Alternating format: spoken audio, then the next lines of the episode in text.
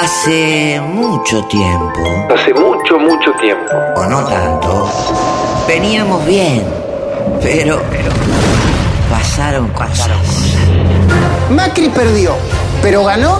Alberto Fernández ganó, pero Pero anda a trabajar de periodista, no pasa nada. Gracias, de verdad, gracias a todos. Fracasamos. Y al que no le gusta, que se la banque. Mamá, cortaste toda la luz. Regala misoprostol como caramelo. Nosotros no tenemos que ser parte de esta corrupción. Marcas que nadie, la pindonga, el cuchuflito. Hay mucha gente que está esquiando. y la belleza de nuestro salón presidencial con toda la buena leche que debe tener. Créanme que yo toco la viola y no he conseguido nunca que un tema del flaco suene en mi viola como suena en la viola de él. Presidente, lo felicito. Presidenta.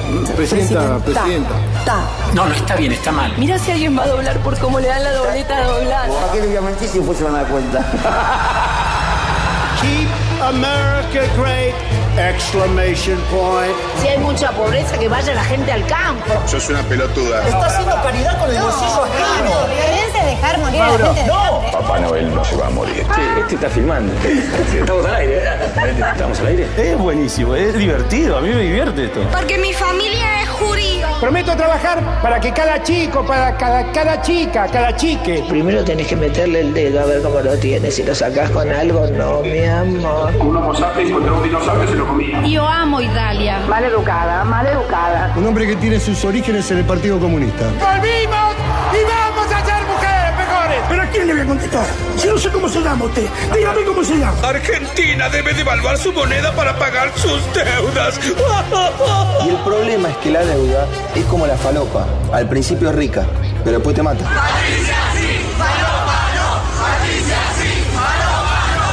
Tomate toda chingüengüenza. Y veníamos bien. Yo venía pisteando como un campeón. Pero de golpe Pasaron cosas.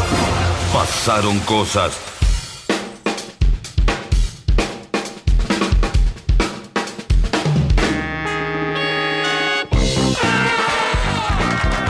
Hola, hola, hola, hola, hola, hola, hola, hola, hola, hola, hola, hola, hola, hola, hola, hola, hola, hola, ¿qué tal? ¿Cómo están? Bienvenidos, bienvenidas. Esto es Pasaron Cosas, un programa que superó la fase 3 y ¿sabes qué? Va por la fase 4, la 5, la 6 y la 7 juntas, ¿ok? Así nos la bancamos nosotros. Esto es un programa, sí, sí, de verdad, en serio. Estamos para comernos la cancha. Buenas tardes, bienvenida Noelia Barra Ligera, ¿cómo estás? Muy buenas tardes, ¿cómo estamos? Ese hola hola que sigue tan descansado, tan descansado, me encanta, me encanta escucharte así. Espero que te dure a mí, ya se me fue el efecto vacaciones, ya no está más. Qué corta, ¿no? La inmunización en tu caso, qué, qué periodo. Out, Bueno, out total. no, yo todavía estoy en modo playa. Vos es que yo te dije ayer, ¿no? Que me, me quedé con muchas cosas que hablar con ustedes sobre, Sí. sobre la costa atlántica. Un Sí. territorio que me resultaba, lo voy a confesar, eh, muy ajeno hasta este verano. Yo soy muy de Brasil, loco. O sea, yo, en serio, junto mango sobre mango todos los, todos los. Perdón, Camilo. Perdóneme, Alberto, perdóneme. Pero en serio, me quedé fascinado, fascinado con esa parte ahí entre Mar Azul, Mar de las Pampas, las Gaviotas, todo el lugar donde estuve. Pero también con la actitud que conlleva la playa. Eh, la, la situación, vos sabés, las conversaciones ajenas que yo escuché a una distancia social, eh, aún guardando los dos, eh, los dos metros. Eh, ¿Sabes qué? Eh, una, la que más me impresionó fue una, una chica, mm, chica de nuestra edad, sí, cerca de los 40, que en un momento la mira a su, a su compañera, a su amiga, y le dice, ¿quién no se comió un bañero? ¿Eh? No, no, señor, por favor, tranquilidad.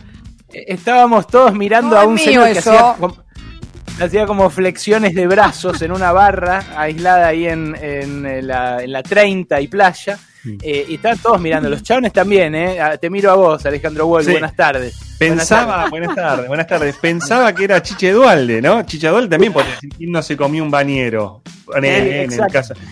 No de playa, es verdad. No de playa. Claro, de pero pileta, ¿no? de pileta. De pileta. De pi- que no es lo mismo. pago. No es lo mismo, No, ¿no?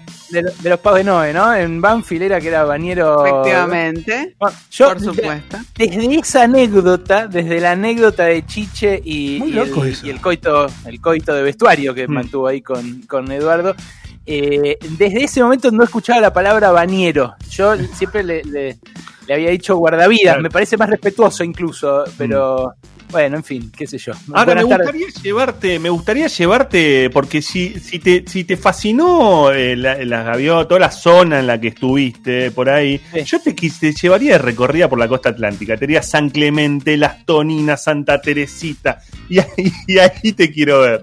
Eh, bueno, bañeros hay, qué sé yo.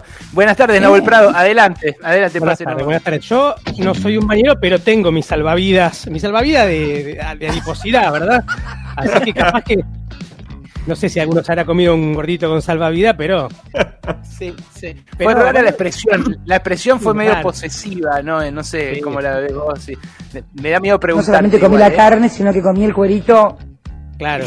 Era una caníbal, no era una chica que hablaba de, de prácticas Sí. sexuales.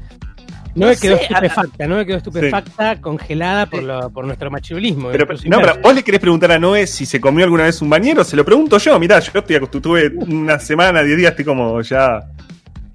Ah, no. Bueno, dale vos. No, a mí me da vergüenza. No, me- en serio, me da entre miedo y vergüenza. Te pido sí, que le preguntes vos, porque me pareció muy fuerte escucharlo. Imagínate vos si, si me sonrojé al escuchar a la chica decir quién no se comió Claro. un bañero mientras observaba el que hacía flexión de brazos. Imagínate si le voy a preguntar eso a mi amiga, tengo miedo que me prenda la, la batidora. Por favor, señor, tranquilícese. No, no atravesé por la experiencia. Sí, por supuesto, la experiencia que todos los veranos ofrece cualquier playa de la costa argentina, que es casi, te diría, un espectáculo que viene incluido en el menú, que es, por un lado, el bañero que ejercita, como usted contaba recién, y por otro, el bañero que eh, entra al mar corriendo a hacer el rescate, llama Claro. a los otros bañeros de otras postas a que vengan con su silbato van todos tipo Baywatch y traen al gordo que, bueno, se había metido un poco más a lo hondo de lo recomendable. Claro, eso Sí, sería horrible. como en la cosa de mirar al bañero, cuando todo se mete al agua, es como ver un gangbang de bañeros, digamos, ¿no? Para el que mira, Sí, para, sí. el, para el mirador, ¿no? Como es, mirá, todos, mirá cómo se rozan, cómo lo agarran al gordito. Baywatch, que es el nombre del adminículo que llevan, ¿no? No, Ah, no, sabía es- eso. No, No. no. Yo a eso le digo Baywatch. No, Ah, es una Sí, tablita. Es un flotador. Baywatch flotador? significa Es un chanta de cuarta. No, Baywatch significa guardián de la Alejandro bahía. Wall se llama. yo alguna vez, alguna vez, me- alguna vez, perdón, alguna vez en mi relación con bañeros, alguna vez en mi relación con bañeros, me dijeron, tráeme el Baywatch, y lo llevé. No, Se lo te, ga- te gastaron, me parece. no, no, no, no. Esas por ahí no Sí, le lo tiró, pregunta eh. y cree que son así. Sí. Por ahí en San Clemente se dice así, boludo. Como me, Respetémoslo. apun- como me apuntan muy bien acá, se llama Torpedo, señores, no se llama Baywatch. ¿Qué está diciendo? Por Cuando favor. cruzas una raya, después no, es difícil parar, ¿eh? Qué bárbaro. No, yo torpedo le digo una parte del auto, pero de autos mucho no sé, se sabe por ayer, ¿no? Que esto del embriage, toda esa cosa. ¿Cómo me gastaron con lo del embriage toda la tarde, eh? Una cosa. Y como- un poco merecido. Un poco merecido era, ¿no? Digamos, todo también. Mm. Y con Bueno, tu pajueranismo, tu pajueranismo de la, de la costa atlántica que tiraste, no, vi un adminículo que se convierte en mesa, uno me tira hace ocho años existe eso.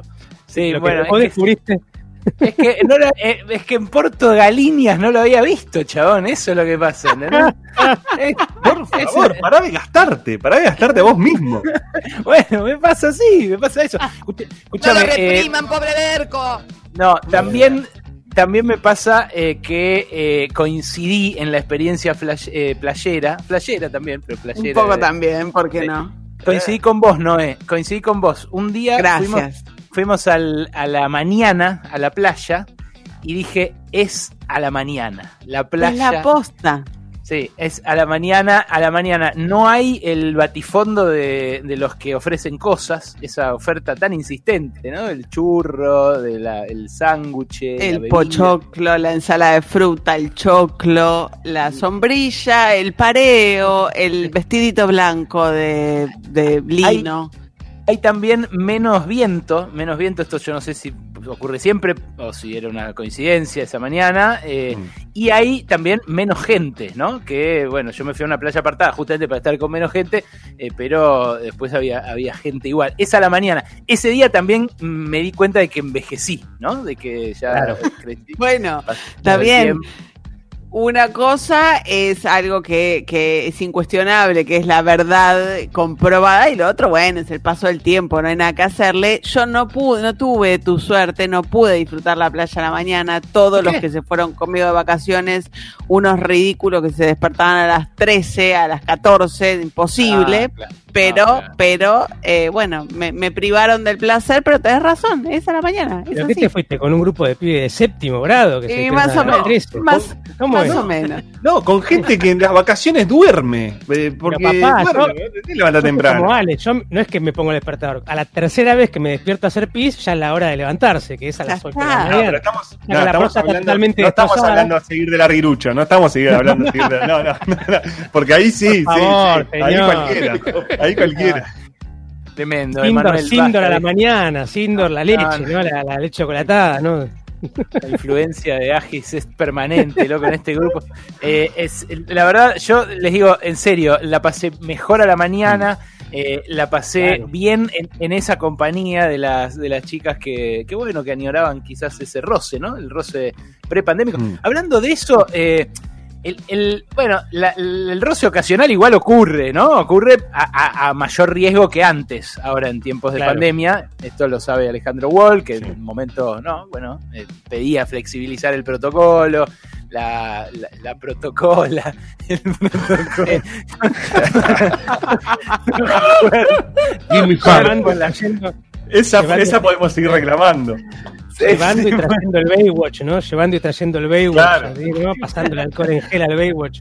Ah, por eso. La chica esta miraba, miraba de lejos al bañero, lo miraba con añoranza, como diciendo, bueno, quizá, ¿quién te dice? O sea, eh, ahora que la Sputnik está en fase 3, el bañero se acerca, se, se, se vuelve a convertir en algo concreto, en una posibilidad más cierta, ¿no? No es como, como que, bueno, de algún modo nos, nos, bueno, nos arrima, nos arrima el de arrima todo, nos arrima a todo, chicos, nos arrima a volver a abrazarnos, nos arrima a volver a prácticamente, bueno, escupirnos en la cara, lo que hacíamos antes, ¿no? Básicamente, tomar un mate, ¿por qué no? Compartir el mate.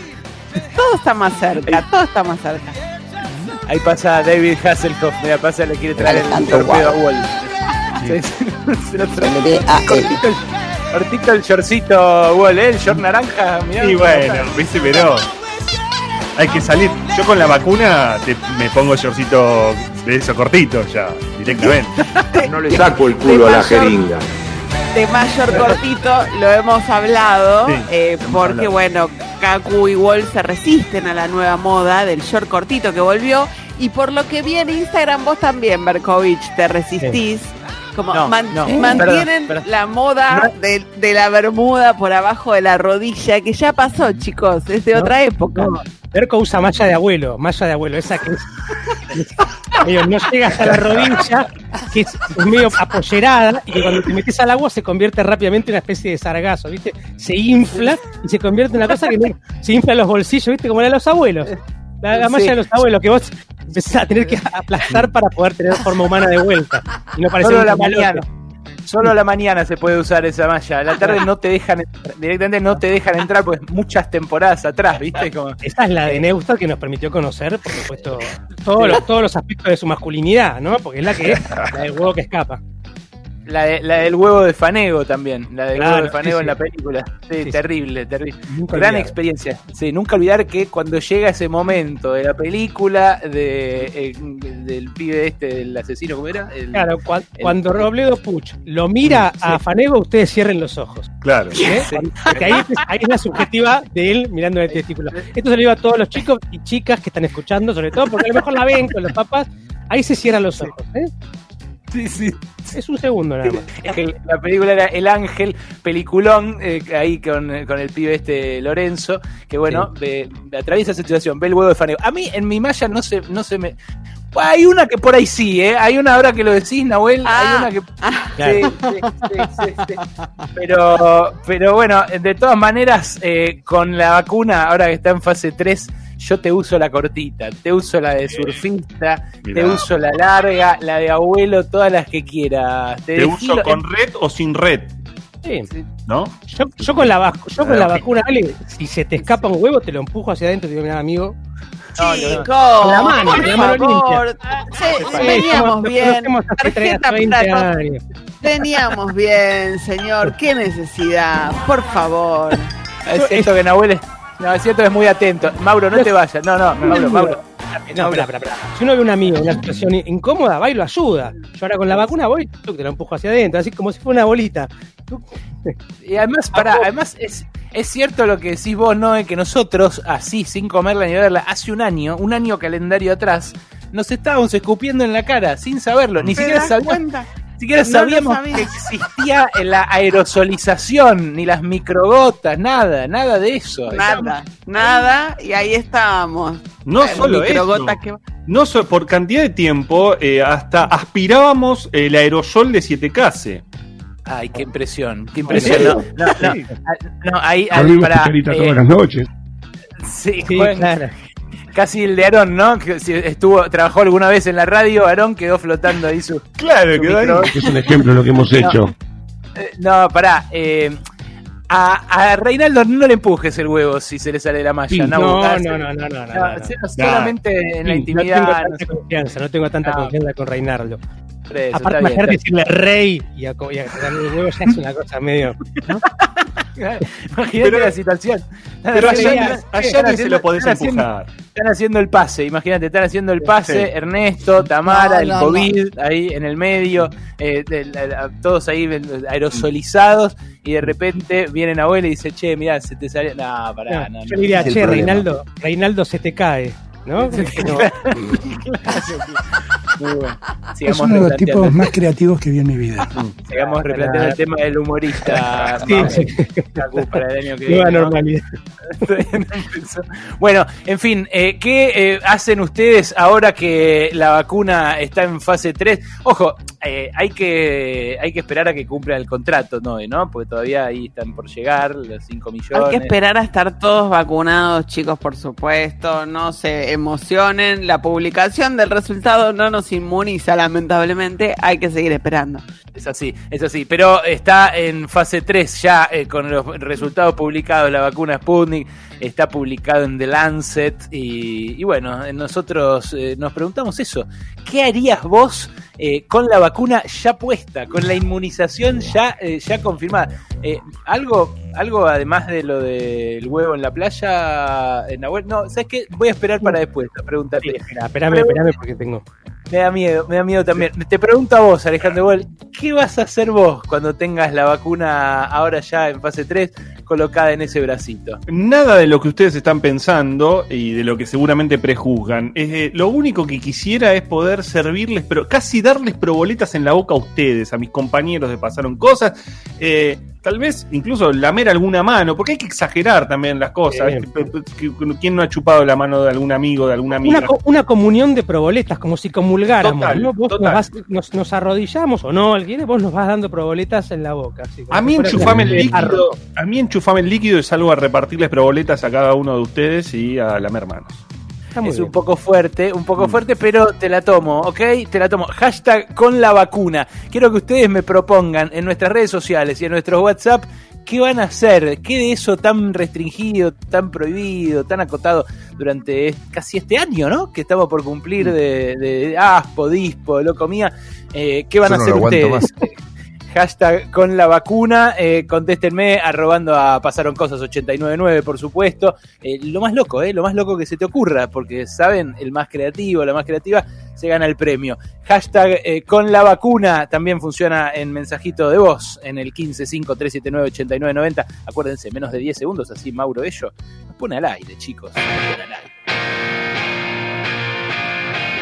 Por ahora todo sigue igual, como dice Viejas Locas. Quédate con nosotros.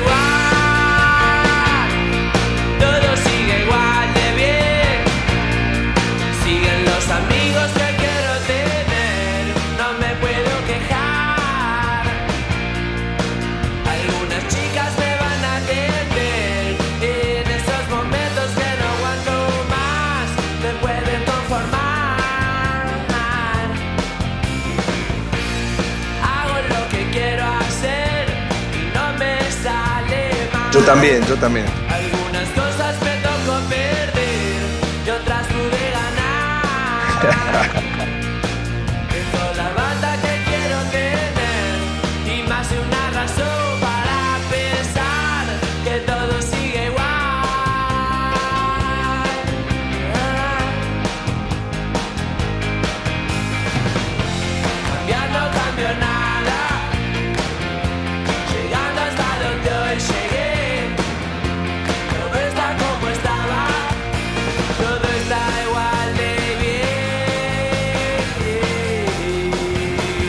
¿Vos decís?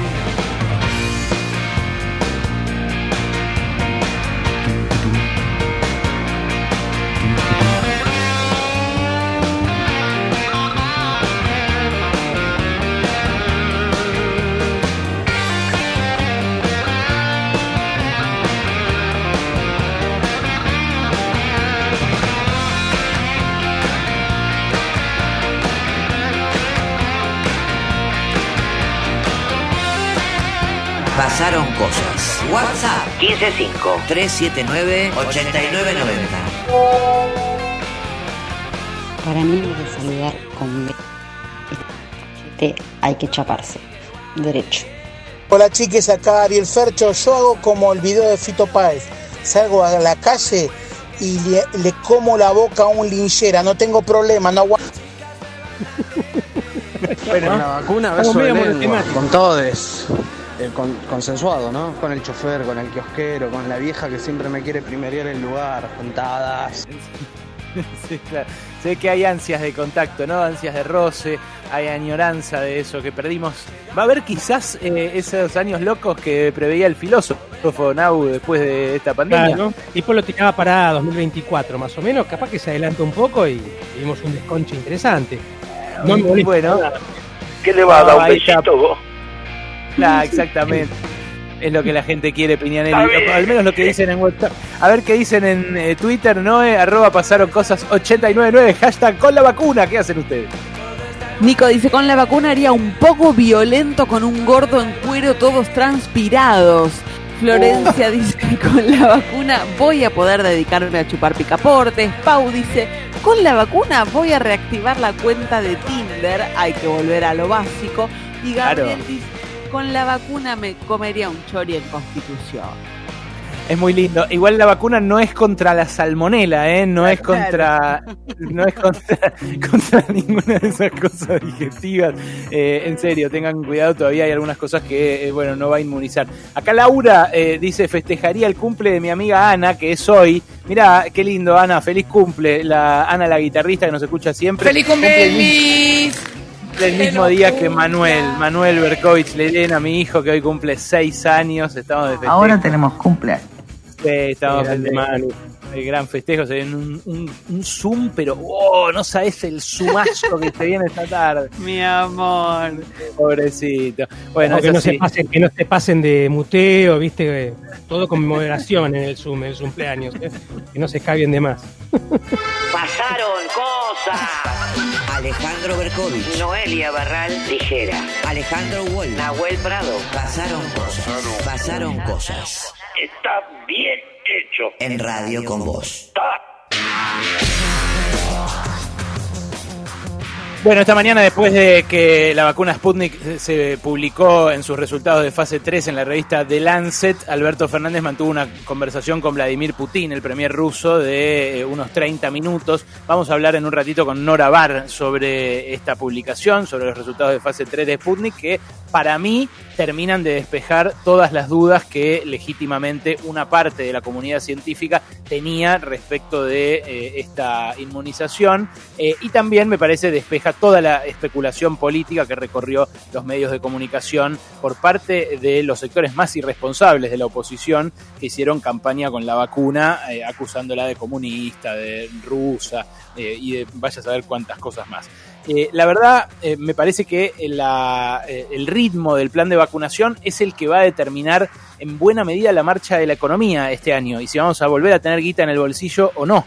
Y en parte esto se juega ahí pero en parte también se juega en la política económica. Así que este espacio es para hablar de economía de vuelta, porque, insisto, de la pata científica, del aspecto estrictamente metodológico, eh, inmunológico, sanitario de la vacuna, eh, va a hablar Nora Bar en un ratito con muchísimo más elementos que yo. Yo les eh, quiero subrayar algo.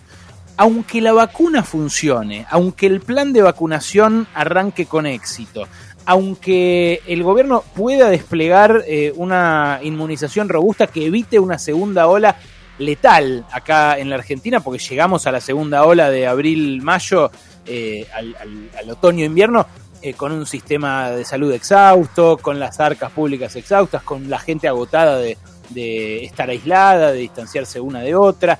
Eh, yo creo que va a depender, además del ritmo del plan de vacunación, en muy gran medida de la opción que tome el gobierno entre ajustar o crecer. ¿Por qué les digo esto? Bueno, ayer la AFIP informó que la recaudación en enero creció 46,6% eh, frente al año anterior. O sea, si la AFIP recaudaba en enero de 2020 eh, 100 mangos, en enero de este 2021 recaudó casi 150 mangos. Eso es más que la inflación, mucho más que la inflación. Eh, es 8.6 puntos eh, porcentuales más que la inflación del 38% anual que estiman los analistas para este, este último año, este último año calendario, estos últimos 12 meses, contando enero inclusive. Eh, y es 10 puntos más que la inflación de todo 2020, porque la inflación de todo 2020 fue 36%. Y como les digo, la recaudación creció 46 y pico por ciento. Esto es una buena noticia para el fisco, porque si lo que recauda crece por encima de lo que gasta y también del ritmo de los precios, el déficit fiscal cae. Y lo que quiere, en buena medida, el gobierno, después de un año de mucho gasto como 2020 para sostener la economía, para sostener el gasto sanitario, es que el déficit fiscal caiga. Pero, ¿qué pasa si uno se arrima, se acerca más a la planilla de recaudación que difundió ayer la FIP? La planilla muestra que los ingresos eh, por los impuestos más ligados a la actividad económica y al consumo local no repuntan. La recaudación de IVA, de IVA en general, subió 36%, muy cerca de la inflación, 36,4%. Pero el componente impositivo de IVA eh, trepó apenas un 28,8%. A ver, se los traduzco al castellano para el que no está familiarizado con esto. El IVA tiene dos patas. El IVA, el, IVA, el impuesto al valor agregado, tiene dos patas.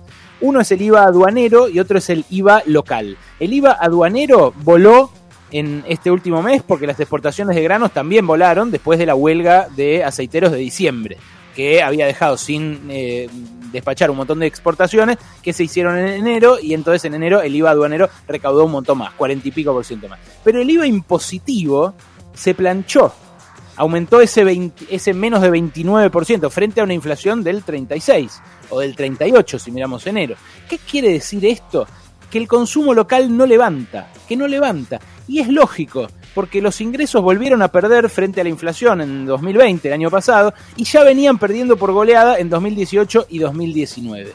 Puede ser en parte que el IVA eh, local, el IVA impositivo, haya crecido menos por la base de comparación, porque en enero del año pasado, ¿se acuerdan? Macri le había sacado el IVA a los productos de la canasta básica después de las elecciones de las PASO para ganar las elecciones definitivas. Eh, y eso duró hasta diciembre, después en enero se repuso. Entonces hay como un piso de comparación alto. Pero hay otro impuesto atado al consumo y a la marcha del mercado interno, que es el impuesto al cheque. El impuesto al cheque también creció por abajo de la inflación, o sea, cayó. Eh, creció un 34,5 interanual frente a una inflación que les digo es del 38% en enero. Entonces lo que vemos es una economía que después de haber caído, de haberse desplomado grosso el año pasado por el aislamiento, ahora no repunta, está ahí como reptando en ese piso. Y la pregunta de vuelta es, ¿qué va a elegir el gobierno? Porque eh, que la recaudación crezca por encima de los precios y del gasto está bueno para el fisco, pero eso en mi idioma es ajustar. Es ajustar, lo pide el Fondo Monetario, lo ofrezca directamente el Ministerio de Economía, lo haya decidido Alberto Fernández, lo haya consensuado o no con Cristina Fernández de Kirchner. Lo que está haciendo hoy el gobierno al recaudar más de lo que gasta y al recortar a este ritmo el déficit fiscal es ajustar. Eh, es, es así, es muy difícil de aceptar para economistas heterodoxos que, ocupan eh, posiciones de decisión en el gobierno. La mayoría de los que pude conversar en estas últimas semanas me dijeron no tenemos otra alternativa, tenemos un desfiladero muy estrecho. Les digo los más importantes, ¿eh? con los que hablé fue con los más importantes. Dicen tenemos un desfiladero muy estrecho, si nos vamos de mambo se nos escapa el dólar, eso va a generar inflación, eso va a, impre- eh, va a generar una devaluación más brusca que va a empeorar todavía más la situación de los ingresos. Eh, es cierto que es difícil, es cierto que no es tarea para cualquiera maniobrar un barco semi hundido como es la Argentina después de esos dos últimos años de Macri y después de este año de pandemia que acabamos de atravesar.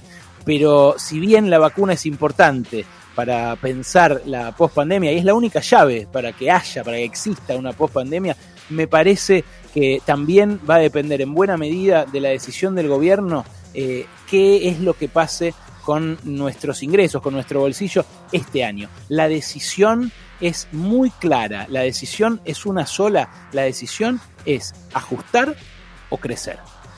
De lunes a viernes.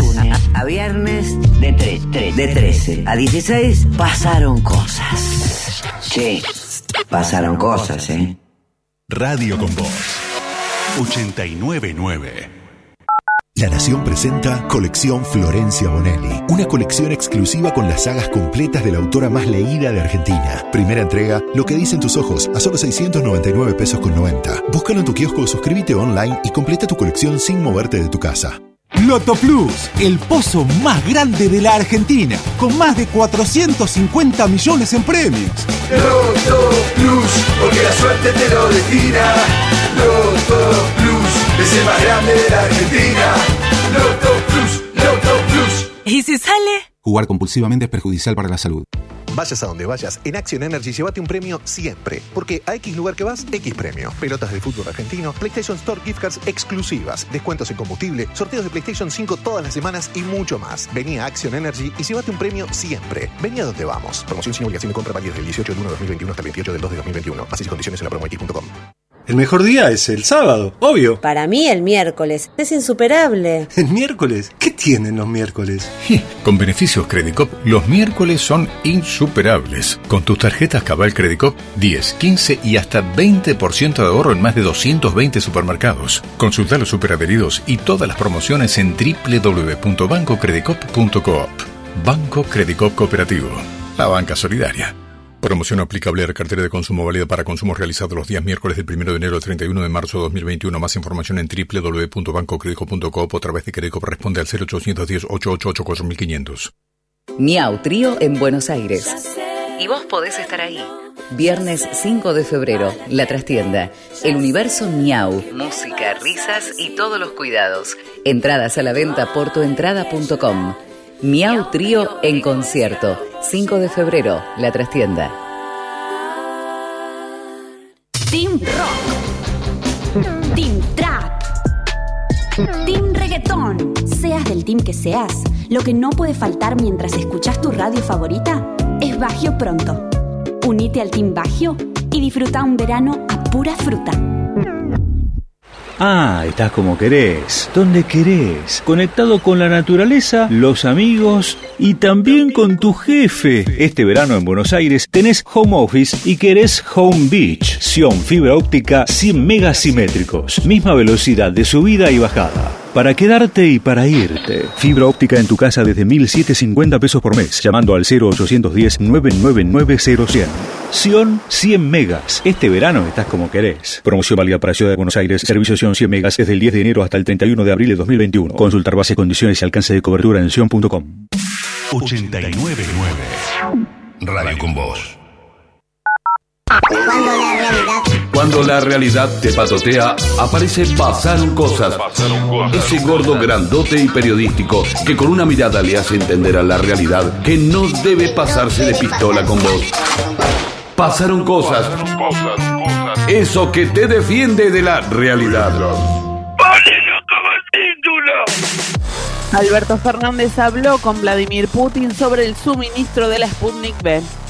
Como les decía hace un ratito, el presidente mantuvo desde la residencia de Olivos una comunicación de alrededor de 30 minutos con su par ruso. Putin informó que se está aumentando la producción de la vacuna para que Argentina reciba el volumen acordado, estas 5 millones de dosis que debieron haber llegado sobre finales de enero. Alberto Fernández también aceptó una invitación para viajar a Rusia en las próximas semanas. Claro, claro. Ahora que lo publicó de Lancet, ya está todo bon, todo legal. Alberto Lancet se va a Rusia a recibir instrucciones del Politburó, del No, no. Putin Buró. Se va con Felipe Lancet y Fabiola Lancet. ¿eh? ¿Sabés de quién es la revista de Lancet? Del grupo. Octubre, del grupo No. Octubre, lo compró Víctor Chantamaría, en The Lancet, desde la Cámpora, en Santa Cruz, desde el Calafa Lancet, con Lázaro Lancet y la Rusia del dinero. ¡Ca, ca, Estás cada vez más lejos del castellano. El troll arroba carlos 3568. ¡Cállate, Ale Verso, Alejandro Versobre! ¿Con cuánto te adornaron, eh? Una No nota sobre el. FMI en The Lancet, una columnita, eh, chico de The Lancet. Dale, Ale, Ale, Ale Lancet Berkovich, Ale, Alenora Barkovich. Se robaron un Basta. fase 3, van a la marcha por el método deductivo y el inductivo. Flor y la 7.000 coca. caracteres en una revista científica. Revolearon 70 años de un simposio. La causa de los cuadernos de datos científicos. ¡Anima, le dieron un placebo! La Corte Suprema resolverá si será la justicia federal o la de Formosa la que investigue las denuncias por violaciones a los derechos humanos. El máximo tribunal va a tener que intervenir y decidir la competencia en el habeas corpus presentado por el senador formoseño de la UCR, Luis Naidenov. El legislador denuncia que el gobierno eh, de Gildo Infran, el gobierno peronista, está violando los derechos humanos en los centros de aislamiento. Esto lo hizo notar eh, Amnistía Internacional y lo admitió también el gobierno nacional eh, cuando eh, dijo que efectivamente había situaciones de violencia institucional, tanto el secretario de Derechos Humanos como hoy el jefe de gabinete también Santiago Castro. Convocaron a la primera sesión extraordinaria en el Senado. La vicepresidenta Cristina Fernández de Kirchner convocó a la sesión especial que se va a realizar el jueves que viene de manera remota con una mínima presencia de legisladores en el recinto y el resto a través del sistema virtual, ¿eh? con las pantallitas. Van a debatir un proyecto de reforma de la ley de defensa de la competencia y también votar acuerdos para la designación de jueces y diplomáticos. Mm, a ver, Marcos da pena, venga ¿Cómo para le va? ¿Cómo anda? ¿Cómo anda?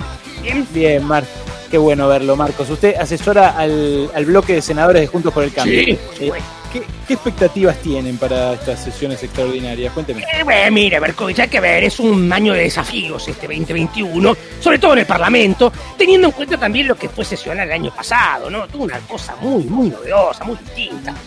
¿Desafíos, dice, por ser un año electoral eh, o por sesionar con el virus todavía circulando, Marcos? No, no, no, por ninguna de las dos cosas. Lo digo especialmente porque después de la gigantografía de Esteban Bullrich y del diputeta en la Cámara Alta, bueno, el Sí. piso quedó muy alto para hacer el ridículo ante las sesiones remotas. Entonces, estamos viendo con qué vamos a sorprender este año. Tenemos más presión que Messi cada vez que un mundial. Esperan de nosotros cosas muy importantes. Vamos a ver qué hacemos. Vamos a inventar, ¿eh? Entiendo, Marcos. Gracias, Laura, Laura, sí me gusta, muy bien. Una chica que se dedica a la pastelería denunció por acoso sexual al chef Pablo Macei. Trinidad Benedetti, ex empleada del restaurante La Panadería de Pablo, relató en un video que publicó en sus redes sociales que Macei la manoseó durante una jornada de trabajo y denunció complicidad por parte del resto de los empleados del local. Si vos o alguien que conocés fue víctima de algún tipo de violencia de género, podés comunicarte al 144 las 24 horas del día, los 365 días del año. La policía de Estados Unidos le tiró gas pimienta a una niña negra mientras estaba esposada. El hecho ocurrió en la ciudad de Rochester, en Nueva York. La policía justificó esto, alegando que la niña, cuya identidad no se reveló, sufría una crisis mental y amenazaba con matar a su madre y suicidarse. La alcaldesa de Rochester condenó el uso de la fuerza contra menores de edad, prometió una investigación interna sobre las prácticas de los policías de la ciudad. Hay deportes con Alejandro Huelva. Marcos Rojo fue presentado en Boca, el defensor que llega desde el Manchester United, ya es oficialmente jugador del equipo de la Ribera a los 30 años, dos mundiales con la selección argentina, pero viene con pocos partidos de Inglaterra, contó en la conferencia de prensa que tuvo un ofrecimiento de River y de Estudiantes, su ex club, pero que él quería jugar en Boca y que así se lo dijo a Riquelme ya adelantó que habló con Miguel Ángel Russo, el técnico, y el entrenador le dijo que lo quería de central. 17 minutos faltan para las 2 de la tarde. En este momento la Gran temperatura en la ciudad de Buenos Aires es de 24 grados, eh, 24 grados una décima. Está parcialmente nublado, de ratos sale el sol entre las nubes, pero está básicamente eh, muy, muy, eh, muy cargado, muy encapotado el cielo. El pronóstico del Servicio Meteorológico Nacional eh, dice que, bueno, mañana miércoles todavía hay probabilidades de chaparrones y de tormentas aisladas, mínima 17, máxima 26, pero el jueves, viernes y el fin de semana sale el sol, señoras, señores, mínima 16, máxima 28 grados. Pasaron cosas. Con Alejandro Berkovich. ¿Con quién? Hasta las 16 sí, pasaron cosas. Pasaron cosas. Acá. No, no. En radio con vos.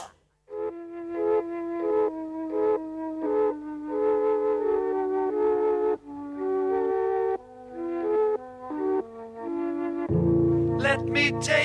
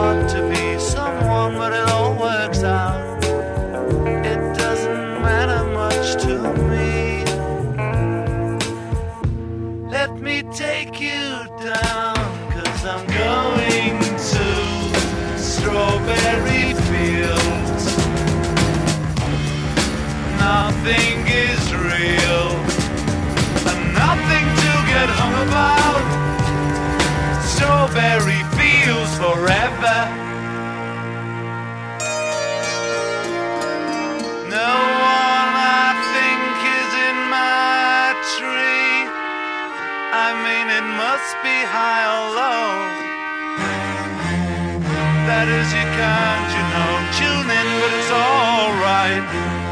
That is, I think it's not too bad. Let me take you down, cause I'm going to Strawberry Fields. Nothing is real, and nothing to get hung about. Strawberry Fields forever. Always know, sometimes think it's me. But you know, I know when it's a dream. I think I know, I mean, uh, yes, but it's all wrong. That is, I think I disagree. Let me take you down, cause I'm going to Strawberry Nothing is real, nothing to get hung about. Strawberry fields forever. Strawberry fields forever. Strawberry fields forever.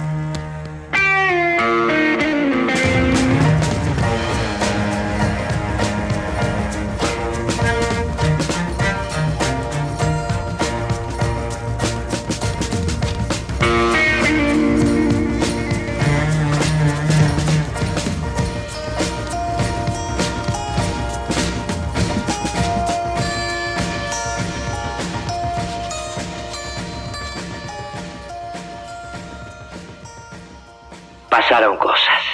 Llegó el momento de ahorrar en combustible. ¿Sabías que si te pasás a GNC ahorras miles de pesos por mes? Pensá en gas argentino, pensá en economía y medio ambiente. Pásate a GNC. Es así, Garby, es así. 12 minutos faltan para las 2 de la tarde eh, y bueno, hay, hay cosas que sorprenden. Hay, hay muchos que nos están mandando eh, qué van a hacer con la vacuna. ¿eh? A, a ver, quiero escuchar algunas ideas, son realmente disparatadas. Lo leo. Con la vacuna voy a ir a un recital de punk y voy a retomar la práctica de, de garciarlos, de, de escupirlos bocha. Ay, si no, no sé si chiques, yo mañana voy por mi segunda dosis de la Sputnik B. Eh, Muy bien. calculo que en 10 días empiezo con todo. Matraca y matraca. Hay que recuperar la pandemia. Chicos. ¿Matraca matraca es algo en ruso? No, no, no. no. No, no, pero me, me suena, me suena algo que no le gusta ver con que es la murga. No, no, no, a mí esa matraca no me genera ninguna contradicción. ¿eh? No, no, no, está todo bien. murga con murra. Qué notable, che. Bueno, eh, una de las noticias que nos sorprendió en esta última jornada fue la de eh, una inauguración. La verdad eh, es una inauguración curiosa, vamos a decirlo. Eh, es un cartel en la ruta, un cartel que dice bienvenidos a Puerto Pirámides. Es, una, es un cartel que en realidad avisa que Puerto Pirámides está cerca eh, que, bueno, eh, está allí en, la ruta correcta, el que va hacia allá, se sabe, Puerto Pirámides es uno de los lugares más lindos de la Argentina, ¿eh? si no fueron, vayan porque ahí van a reproducirse las ballenas francas australes, o sea, es un lugar de los pocos del mundo donde uno puede ver tantas ballenas juntas y donde además se acercan muchísimo al ser humano. Claro, lo que llamó la atención es que hubo una foto, eh, una inauguración de este cartel. Eh, y el que estuvo al frente de la inauguración fue Fabián Gandón, intendente de la localidad chubutense eh, de Puerto Pirámides, que tiene la gentileza de atendernos esta tarde aquí en Pasaron Cosas. ¿Qué tal, Fabián? ¿Cómo estás? Alejandro Berkovich te saluda de Radio con vos. ¿Cómo estás, Alejandro? ¿Cómo andas? Buenas tardes. Bien, muy bien, gracias por atendernos, che. Y, y nada, la verdad que eh, espero que, levante en algún momento la temporada. Imagino que están muy golpeados en el turismo allí por, la, por el efecto de la pandemia, ¿no? Primero. Sí, realmente la, venimos padeciendo, si bien ahora eh, con la temporada estival, eh, a partir de los primeros días de diciembre, tenemos asistencia de visitantes. Lo cierto es que hemos estado encerrados durante nueve meses.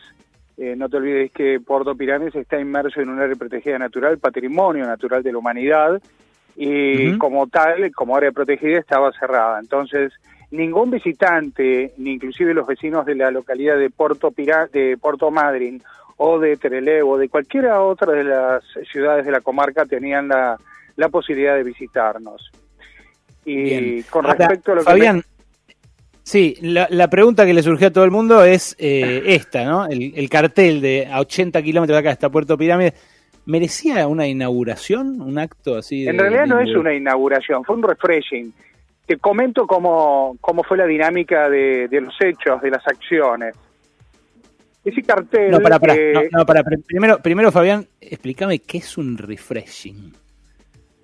Eh, ponerlo en valor. O sea, era un cartel que estaba absolutamente erosionado por la inclemencia del tiempo. Es un cartel que tiene ya Sí. varios años.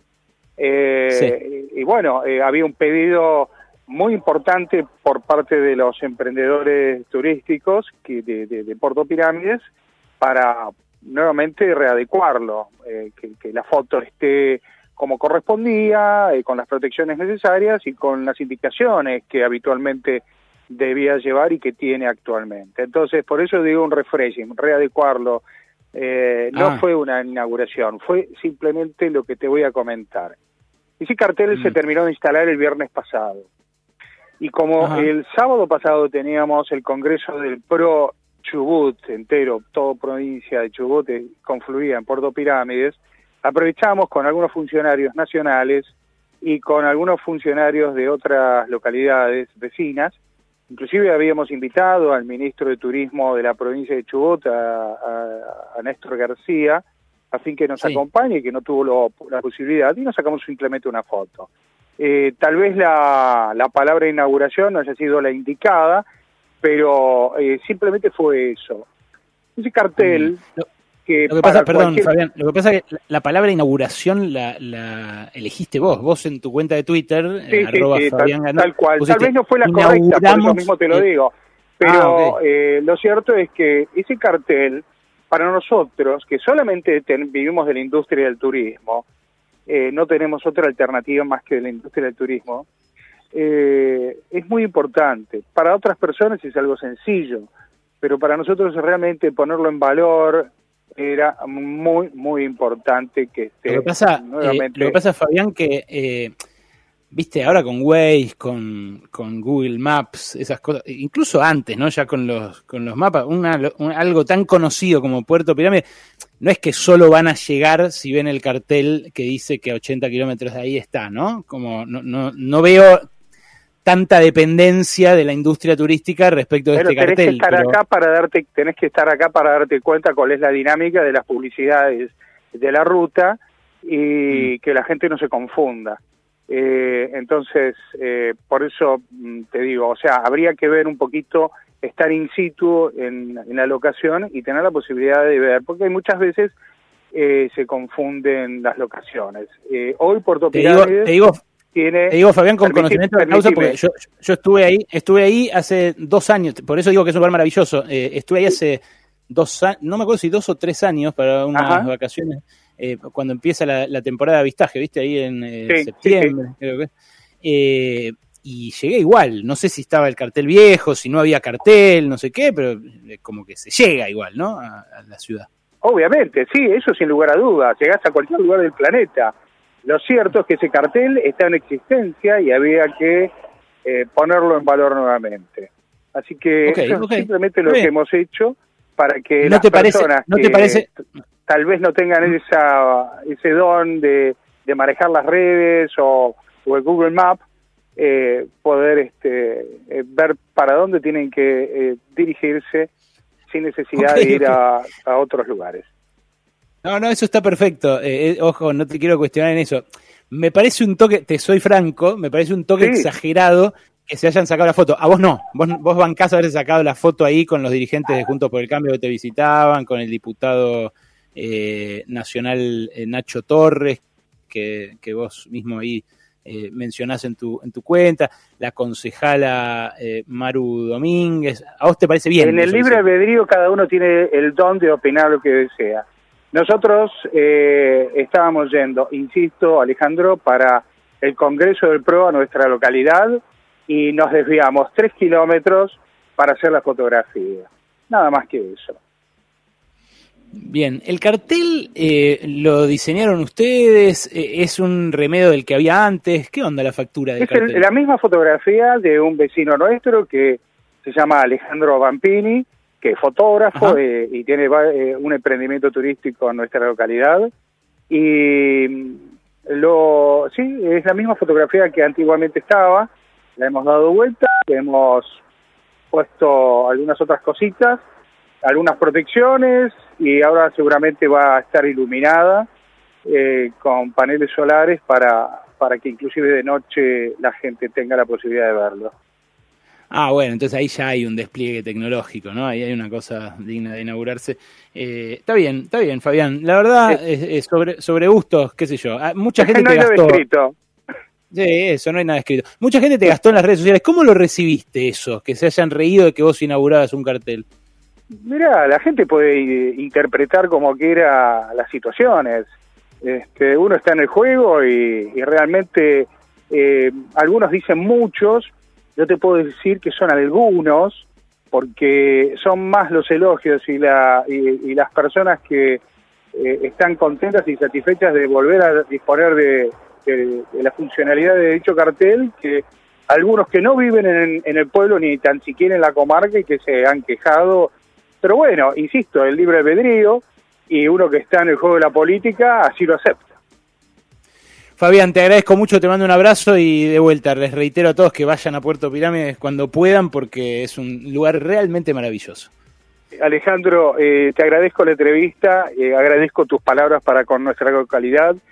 No solamente Puerto Pirámides y Península Valdés es un lugar de ballenas, es un lugar donde la naturaleza prima, tenemos pingüinos, orcas, animales terrestres, realmente es un lugar único.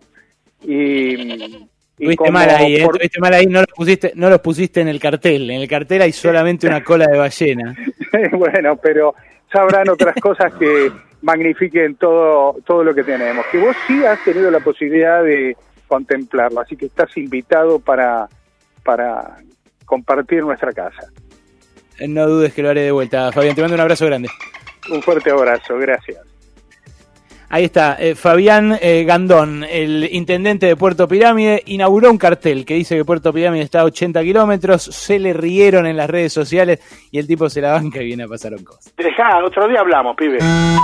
Pasaron cosas. Manda un mensaje. Ahora, no tan largo porque no hay tiempo. 155 379 8990.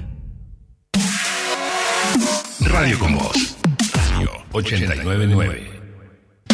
Enero 2020, el CELS tiene una agenda de trabajo. Marzo 2020, explota esa agenda y se impone la de la pandemia. ¿Cómo trabaja una organización de derechos humanos cuando todo es urgente, pero es imposible no pensar al mismo tiempo los temas del futuro? Post, el libro del CELS, que cuenta cómo luchamos y a veces perdimos por nuestros derechos en pandemia. Ebook gratis en todas las plataformas y disponible en papel en las mejores librerías.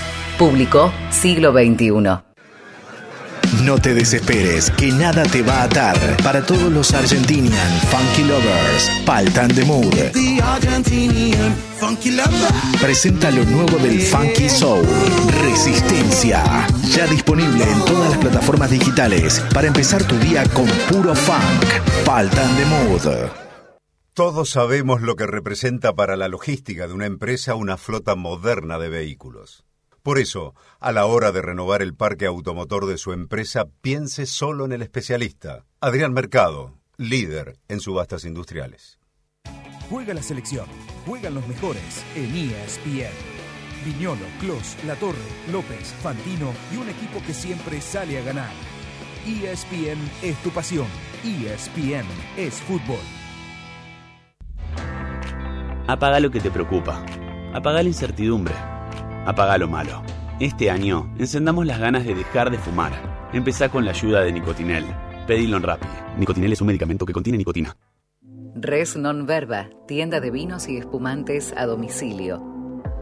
Más de 100 etiquetas, más de 20 bodegas, todo a tu casa sin costo de envío.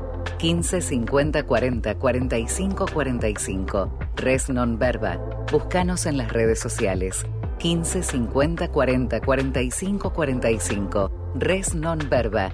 Vino para darte el gusto.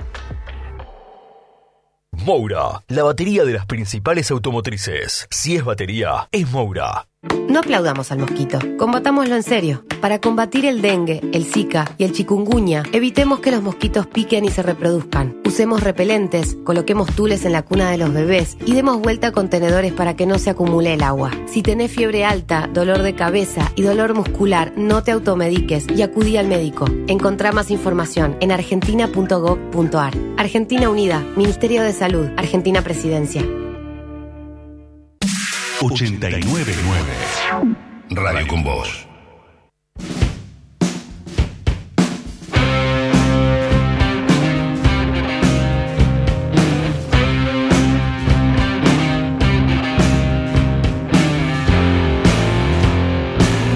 Aire pesado, la ciudad se contamina. El gato negro está cruzando tu avenida y los que ven, cosas ahora mismo. Nada que escuches será igual a lo que ves. Pasaron cosas, ahora es distinto. No me lo expliques, no me quieras convencer. Hoy en Estados Unidos y Canadá es el Día de la Marmota. Cada 2 de febrero ese animal termina de hibernar. Si sale su- de su madriguera y no ve su sombra por ser un día nublado, significa que el invierno terminará pronto. Pero si la marmota ve su sombra porque hay sol y se mete de vuelta, hay invierno por seis semanas más. Ya lo, Ya lo dijo Bill Murray en la película, vuelvan a verla, obvio. Feliz día te desea tu ministerio amigo. Gracias. Horrible que lo trate así, horrible.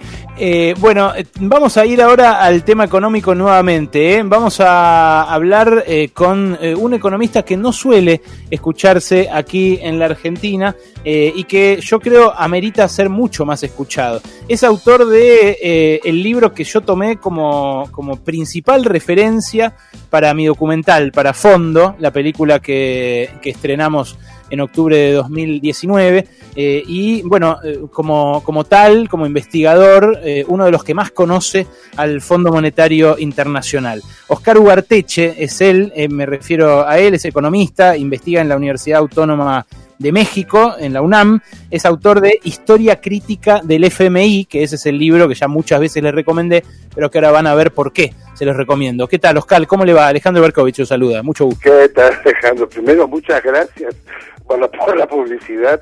No estoy acostumbrado a que hagan películas de libros así, pero qué bien, qué bueno.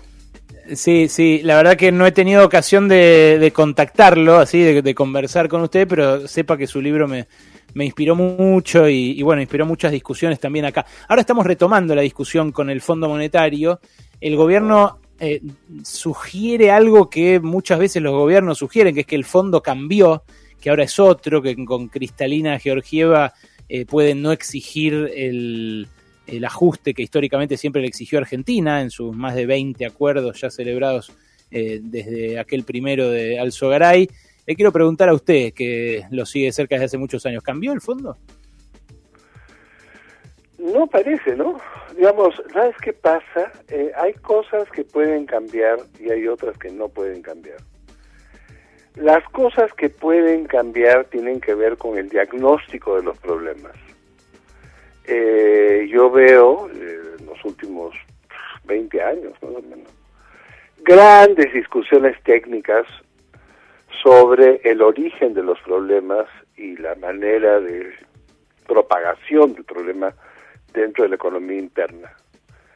Eh, han habido también discusiones sobre el impacto de las medidas fiscales que ellos toman, sobre si el multiplicador era correcto o no era correcto, de qué tamaño era el multiplicador. Pero en esencia, la parte más fundamental del fondo no depende del personal técnico del fondo, sino depende del dueño de casa. Y el dueño de casa del fondo, y esto no hay que olvidarlo nunca, es, es el gobierno de Estados Unidos.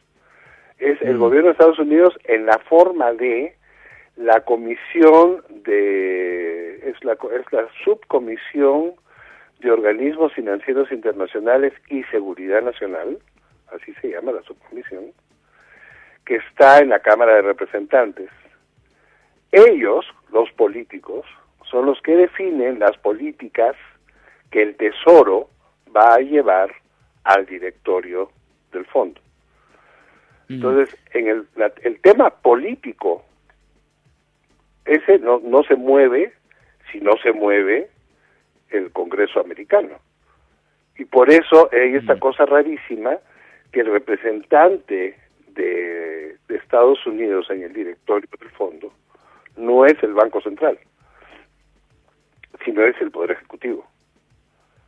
Claro, Y eso es bueno, cierto eh, para, para, para Inglaterra, para Japón. Hay cuatro o cinco países fundantes que son eh, donde está el Poder Ejecutivo sentado en el directorio, no el Banco Central. Mm.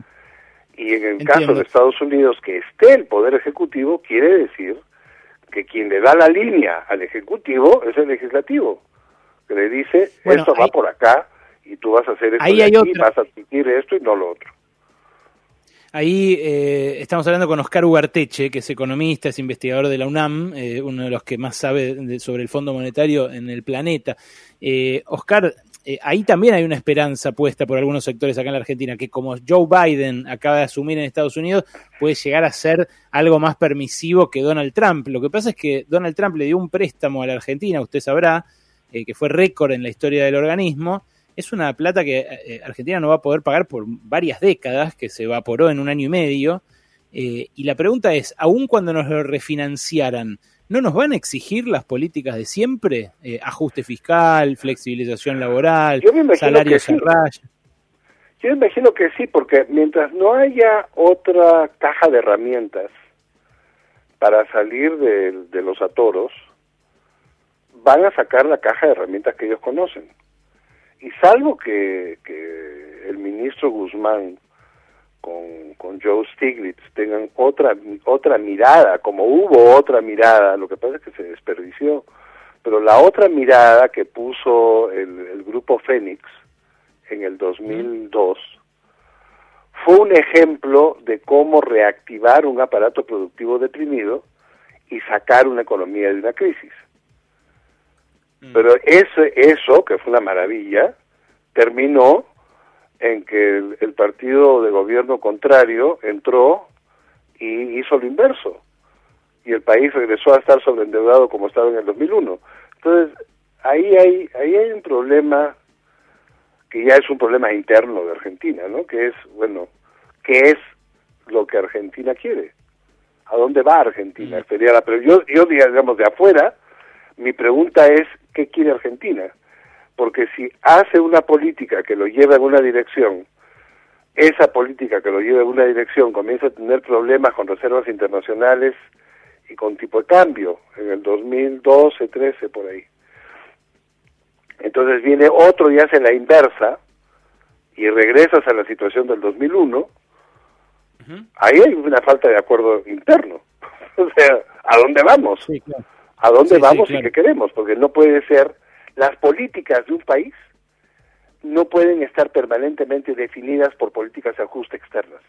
No puede ser. Bueno, ac- acá parece Entonces, haber es habido lo un que tiene que negociar ma, Guzmán es el espacio interno frente a la restricción externa. Es- Bueno, eso que parece muy técnico es básicamente la expresión de lo que acá llamamos el péndulo, ¿no? Un tiempo vamos para un lado, otro tiempo vamos para el otro. Acá parece haber habido un mensaje muy claro de las urnas cuando Macri quiso ser reelecto y la gente dijo en primera vuelta que no, que, que asumiera otro gobierno.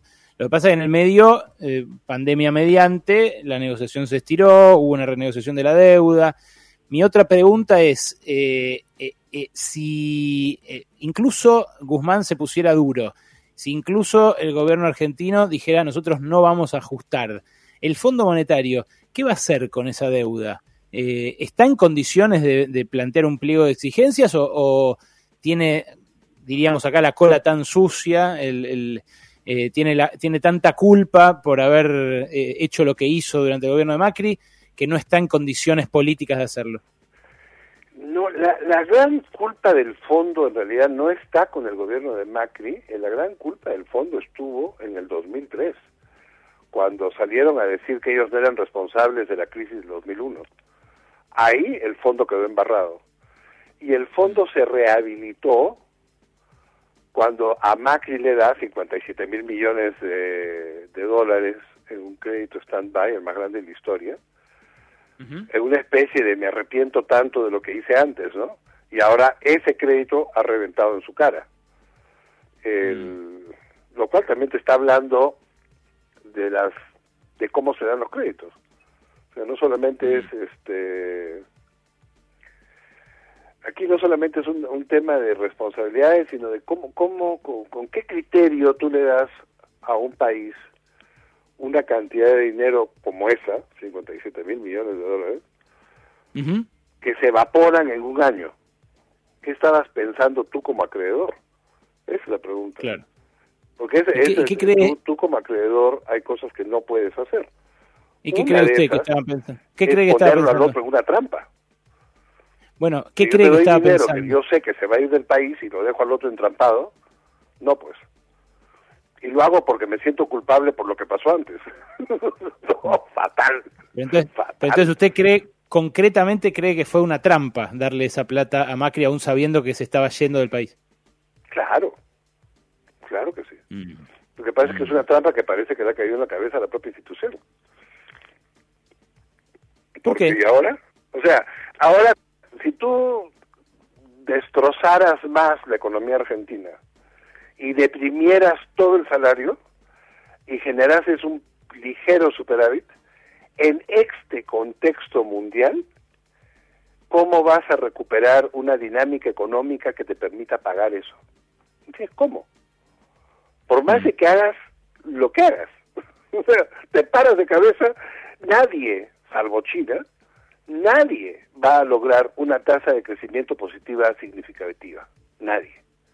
Entonces, Como y eso no es un tema como de un año, es un tema de varios años. Porque Sí, estamos en un cambio, este, esto no es un cambio instantáneo, esto es un cambio largo. Estamos en un proceso de cambio con la pandemia, esto es un, un- un proceso de cambio económico mundial que es la salida de la crisis del año 8. Entonces, esto es una cosa larga. Y eso Mm. se va a demorar. Que, Súper el interesante. primer momento hablando- el rebote tiene un, un efecto, sí, pero en el segundo momento ese efecto se evapora y, y- y llegas a la tasa de crecimiento real, o sea, 1%, Claro. 2%, no va a ser más. Sí, sí, sí. Porque Esto estamos esto es todos cambiando nuestra base productiva. Entonces, ese es el problema. Para, para los técnicos del fondo, y esto es ya problema técnico, ellos no tienen manera de sacar un flujo positivo de Argentina haciendo lo que hagan. Y por el otro lado, Argentina tiene que llegar a algún acuerdo con el fondo, o sea, tiene que hacer algún plan de pagos. No pueden dejar eso ahí y decir, bueno, yo me olvido, porque no te olvidas, ahí sigue. Esta- esa era mi última pregunta. Esa era mi última pregunta. De esa, de esa trampa en la que caímos como sociedad, porque tampoco la sociedad se opuso tan firmemente como yo hubiera esperado a, a la vuelta del Fondo Monetario. No, la sociedad dijo, ay, nos llegan 57 mil millones, tenemos liquidez. Pero ¿quién es la Claro. sociedad? ¿Quién es la sociedad? Bueno, ¿Quiénes son los que se llevaron los bueno. 57 mil millones? ¿Los 55 Y los millones argentinos o se lo llevaron este, cuatro personas? No, claro, los ricos. Por eso eh, eh, ah, Eh, tema bueno, de caímos en la trampa.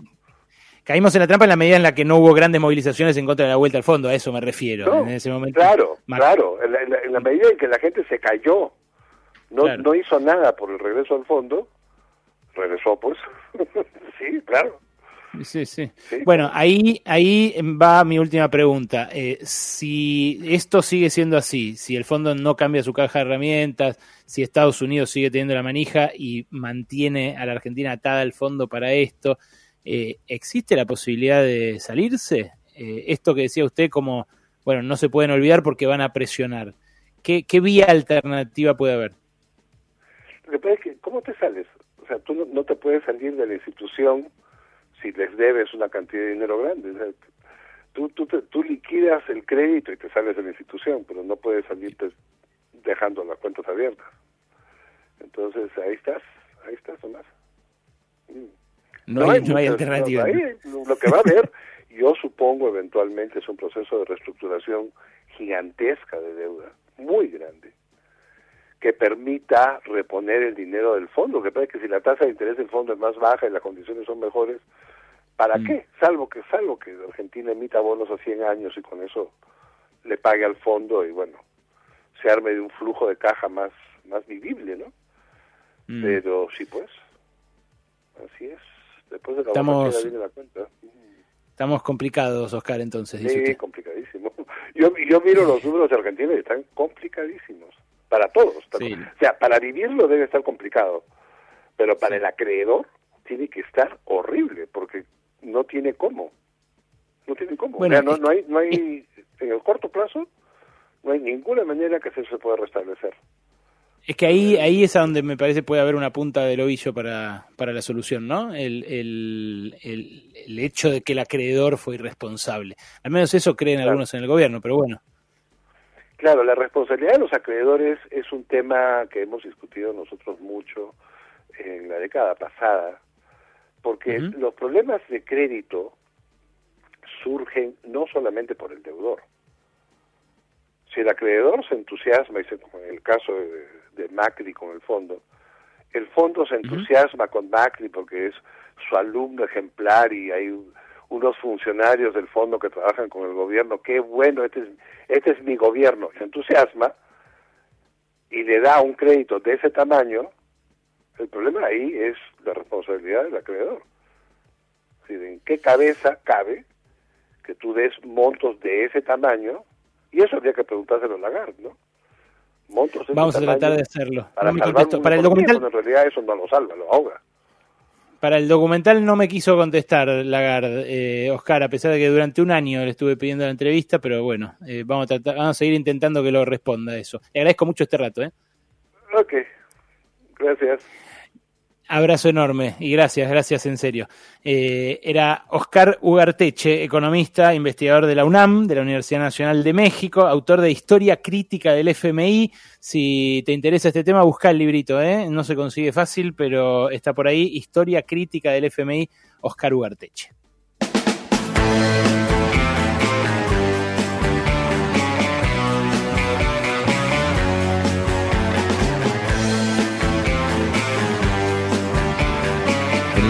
De memoria.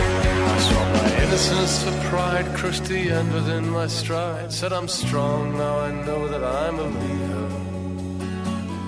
I love the sound of you walking away, you walking away. And the scar bleeds a blackened tear. Oh, and I am cold, yes,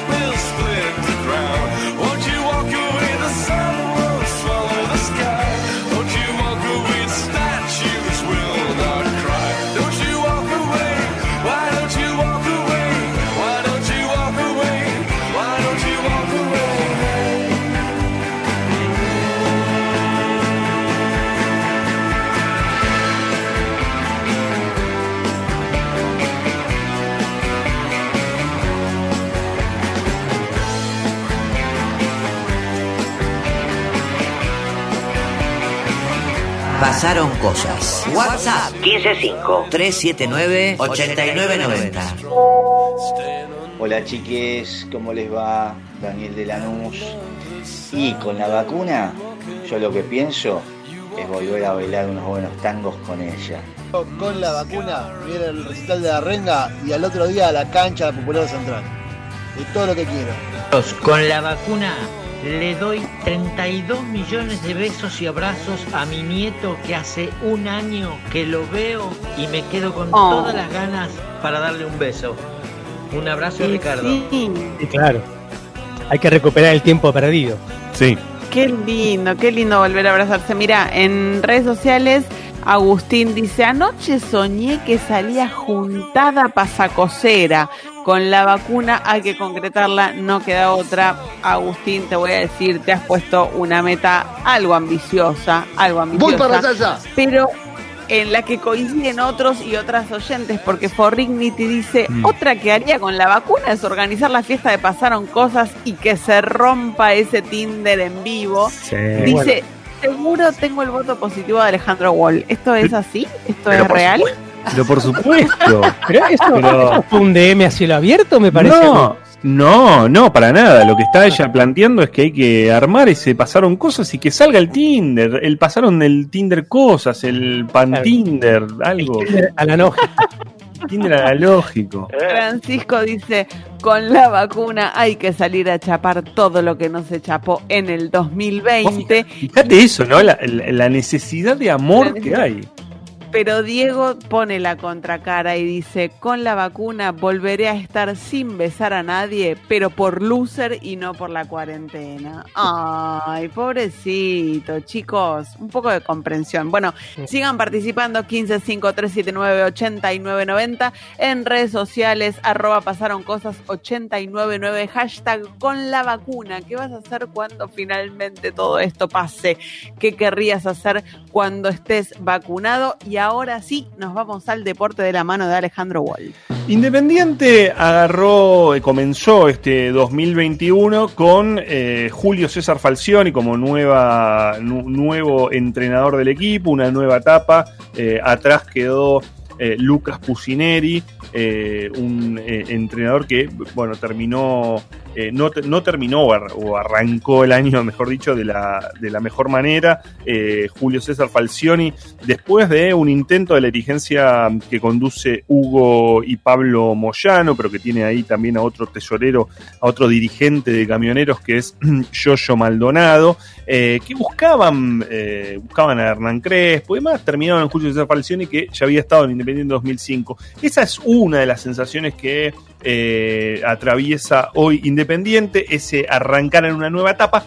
La otra es una serie de complicaciones que ahondan una crisis económico-financiera en el club que es muy, muy fuerte. Hace unos días eh, eh, Independiente recibió notificaciones de pago eh, por dos jugadores, uno de ellos el defensor venezolano Fernando Amorebieta, Independiente tenía que abonar 360 mil dólares, el otro es el volante Carlos Benavides, un millón y medio, algo más de un millón y medio de dólares, además de un interés eh, anual de 5%. La AFA le dijo, bueno, queda inhibido, le dijo Independiente, lo publicó en el, eh, en el, en el boletín oficial de AFA, queda inhibido para, para realizar incorporaciones hasta tanto no pague en principio lo que le debe a Morevieta, es decir, lo- tiene que pagar 360 mil dólares, un equipo que no tiene caja, digamos, que Claro, tiene muchísimos problemas eh, con eso. Bueno, desde el club dijeron, no, nosotros esa, eso lo teníamos previsto, lo vamos a saldar, mm, vamos a depositar ese dinero y vamos a poder realizar incorporaciones. De hecho, Falcioni tiene jugadores en mente. Uno de ellos, Luciano Lolo, exjugador de, de Independiente, a quien Banfield se lo tasa en 500 mil dólares eh, para que lo pueda buscar. Se tiene intenciones de, tener refuerzos. Hasta acá, eh, según me cuentan hasta hace un rato, no habían pagado todavía esas cifras, todavía mantiene la El problema que tiene es que al margen de que levante esta inhibición, tiene otras sentencias desfavorables, eh, sentencias que se le aplican desde, desde el Tribunal Arbitral del Deporte, que se le aplican también desde FIFA, tiene que abonar 950 mil dólares al chileno Francisco Silva, eh, un jugador que en su momento llegó por eh, pedido de Ariel Holland en 2018. Eh, bueno, no tuvo continuidad, se fue, hoy está en, en Universidad Católica de Chile. Tiene otro fallo en contra del TAS de Gastón Silva que le impone 1.800.000 dólares para pagar. Estamos hablando todo moneda, eh, todo, todo verde. ¿eh? O sea, primero Todo los verde. tiene que tener, segundo tiene que lograr que el Banco Central le venda, o sea, tiene que tener los pesos y lograr que el Central le venda los dólares. Está difícil, ¿eh? Es, eh, es muy difícil y, no tiene mucho tiempo porque si eh, empezás a, acumular, a, ver todas las, las, este, las deudas eh, que tiene, en los próximos dos meses tiene que cancelar 6 millones y medio de dólares en, en total para no sufrir consecuencias que de todos modos tiene, hoy puede levantar la de Amorebieta al- y la, puede levantar y va a poder eh, tener este refuerzos para, para lo que ar- para esta temporada que, que va a arrancar eh, con esta copa que no se va a llamar Diego Maradona, porque viste que eh, Matías Morla, el último abogado de Diego, in- interpuso ahí una medida, dijo esa marca está en disputa por la herencia, con lo cual tienen que retirar la marca. Pero te decía, para él la copa, que por lo menos arranca, si levantan con esos 360 mil eh, dólares que tienen que pagar eh, Independiente, ahí levantarían esa inhibición. Lo otro sí podría correr por los próximos mercados de pases y eso es una complicación.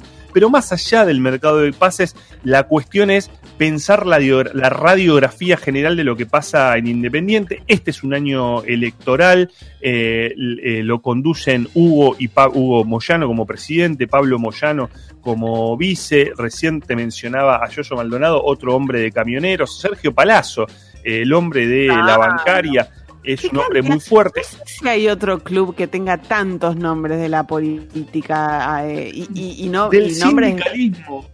Del Sí. sindicalismo específicamente. Sí, Hasta es hace un tiempo también estaba Ritondo, eh, formaba parte de esa eh, comisión directiva. Eh, en el último balance, o sea, es que en el último balance, Independiente habló de. el último balance arrojó un pasivo de dos- 2.800 millones de pesos. Según una- un comunicado y un trabajo que hicieron las dos agrupaciones opositoras, una de ellas Lista Roja, el otro es Puro Sentimiento Rojo. Puro Sentimiento Rojo es integrado por el presidente Fernando Montenegro, uno, el vicepresidente de la agrupación es Daniel Greenbank. Eh, bueno, es eh, según este lo que, lo que ellos muestran de la propia evaluación que tienen, no son 2.800 millones de pesos el pasivo, sino 4.200 millones de pesos el pasivo. Te decía que este año eh, habrá elecciones en, en Independiente. Hay que ver si en vez de Hugo Moyano, quien encabeza las elecciones, quien encabeza la lista es Pablo Moyano, su hijo.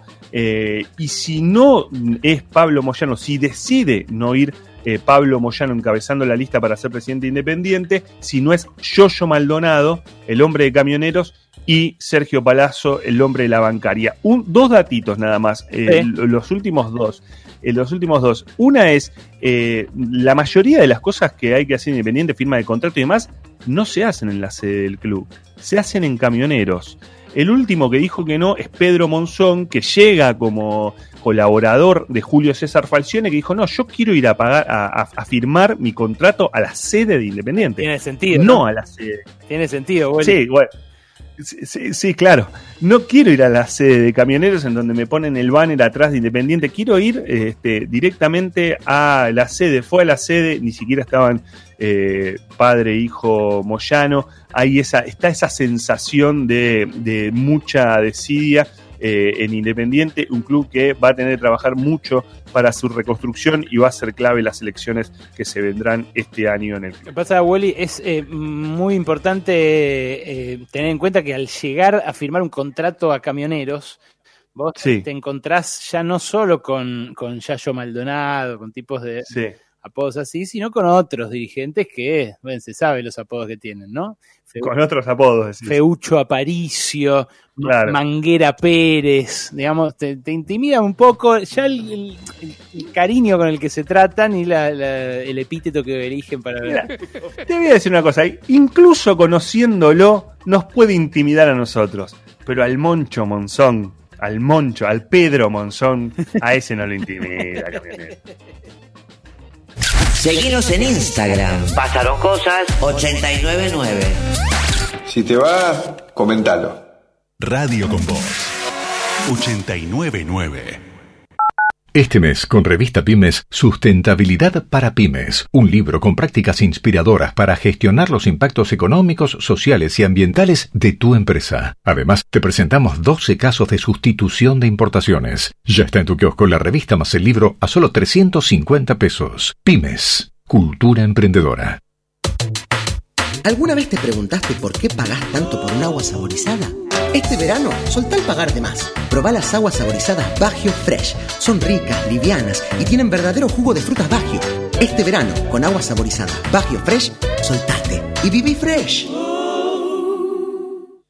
Alguna vez, Borges y Cortázar vivieron aquí.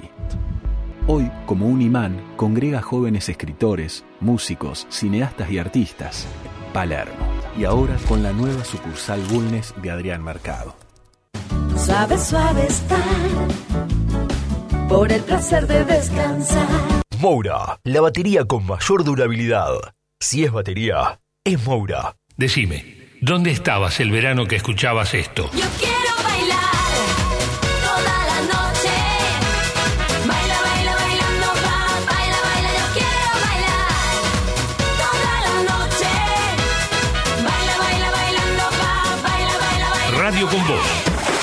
Verano. YPF presenta su nueva fórmula de Infinia con tecnología molecular. Una fórmula diseñada para toda esa gente que tiene ganas de subirse al auto y salir. Una nueva tecnología que maximiza la limpieza para que tu motor rinda como el primer día, alcanzando los estándares de calidad más exigentes del mercado. Porque no solo se trata de volver a andar, sino de andar mejor. YPF Infinia, la evolución del combustible. La poseada en la jugada, la que siempre sale más. Y si no sale esta vez, se vuelve a acumular. Es un pozo salidor, es muy fácil de jugar. La poseada es el pozo que te quiere ver ganar. Cantado que sale. La poseada está vacante. Más de 10 millones en premios y sortea todas las noches. Jugar compulsivamente es perjudicial para la salud. The Sound Melier presenta Capullito de rosas que tienes para mí. Lágrimas de Amor junto a la Charo de Tonolec. Corazoncito mío. Video Videoclip disponible en YouTube y en todas las plataformas digitales. Vayas a donde vayas, en Action Energy llévate un premio siempre. Porque a X lugar que vas, X premio. Pelotas de fútbol argentino, PlayStation Store gift cards exclusivas, descuentos en combustible, sorteos de PlayStation 5 todas las semanas y mucho más. Vení a Action Energy y llévate un premio siempre. Vení a donde vamos. Promoción sin obligación de compra válida del 18 de 1 de 2021 hasta el 28 del 2 de 2021. Bases y condiciones en la promox.com. 899 Radio con Voz. Pasaron cosas.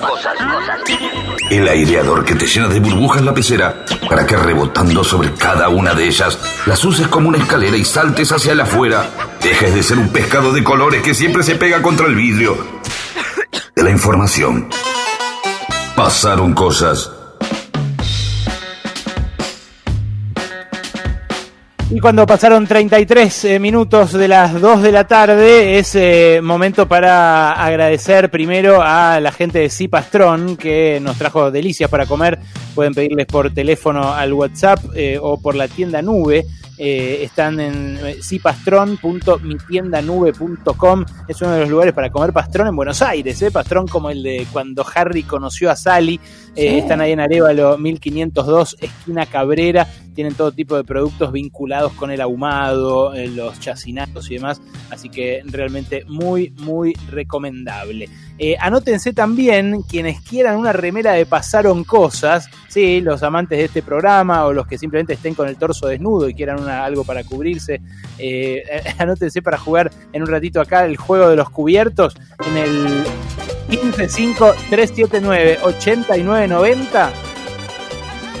Ya mismo me ponen quiero jugar a los cubiertos y se pueden ganar una remera, ¿eh? Se pueden ganar una remera de las que nos hace Chakra, especiales para Pasaron Cosas. Voy para allá ya.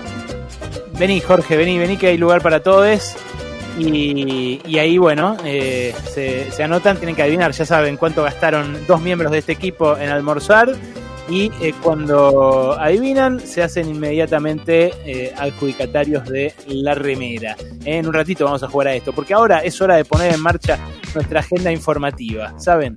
Eh, tenemos mu- muchas voces, Nahuel, muchas voces de esas que te gustan a vos escuchar, eh, no las que suenan en tu cabeza, no, esas no. Ah, pensé que hablabas de esas. Iba a decir que bueno, che, por fin puedo hablar con alguien de eso. No son esas. No, no. Hablar del, de la FER eh, Formosa, en un ratito nos vas a contar, Noé, ¿no? Sobre Provincia esto. de mierda. Sí. Mucho involucramiento del gobierno nacional eh, con recomendaciones, reuniones incluso hoy del jefe de gabinete Santiago Cafiero con Amnistía Internacional, con el secretario de Derechos Humanos, así que en un ratito vamos a hablar. Mario Negri, el radical, dirigente, referente del- de los legisladores radicales en el Congreso, habló en Radio Rivadavia sobre esto y dijo lo siguiente. Lo que hizo la pandemia, Eduardo, fue iluminar eh, al gobierno de Formosa. Se desplazó con toda comodidad, mostrando los rasgos de la concentración de poder, del mayor autoritarismo que hayamos conocido y de violación de los derechos humanos. Nunca dijimos nosotros que había centro de detención clandestina. Eso lo hizo el señor Pietragala, que no tiene ningún tipo de vergüenza, para tratar de cambiar el eje de la discusión. Y Pietragala, yo creo que directamente no sé cómo va a poder seguir en el cargo, solamente atado a la silla, porque es eh, la misma persona que se trepaba en el, en el entierro, en el velorio de Maradona y decía que violaba los derechos humanos. No, bueno, no aten a nadie a ninguna silla, por favor, eh, eso no, no me parece un buen método, eh, pero sí está claro que sigue, sigue abierta la, la polémica, ¿no? ¿No es cierto? Efectivamente, bueno, es una polémica en la que ahora, como contábamos hace un ratito en el noticiero, eh, va a tener que evaluar si se mete la Corte Suprema de Justicia a partir del habeas corpus que presentó Luis Naidenov, senador nacional por Formosa, eh, y que, bueno, en las últimas horas sumó esta, este involucramiento de gran parte del gobierno nacional. Habló sobre esto Elisa Carrió también, dijo esto. A esta altura ya está muy claro. El regreso del juez Fara a, a la Cámara Mire, Federal. a una Fara que pedirle juicio político y No, destituirlo perdón, perdón, por la perdón, perdón. decisión. Eh, Carrió, Carrió habló de dos cosas. Primero de lo de lo eh, de Formosa, y eso está en el, en el audio 1 de Carrió. Después habló de otra cosa que también era destacable. Escucha. A esta altura ya está muy claro. Ustedes piensen que esto que pasó en Formosa le puede pasar a los santiagueños, le puede pasar a todos los que están en el conurbano, porque el final de esto es un estado policial. Chaqueños, santiagueños, formoseños, jujeños. Bueno, ahí está la advertencia que lanzaba, decía Elisa Carrió, eh, mandada ya en, en clave electoral hacia la campaña, ¿no? Eh, a pesar de que ya no ocupa su, su banca como, como diputada. Pero el segundo audio, esto es una nota que hizo anoche con TN, eh, con Nicolás Viñaski eh, y con Carolina Moroso, si no Mm. recuerdo mal. Sí, ambos. bueno, en un momento les dice esto que, que escuchá, porque es, es interesante. Hasta ahora no había habido una admisión de que el gobierno de Macri tuviera una mesa judicial, es decir, un grupo de funcionarios organizados para influir sobre la justicia. Eh, esto dijo Elisa Carrió ayer en otro tramo de la entrevista. Escucha.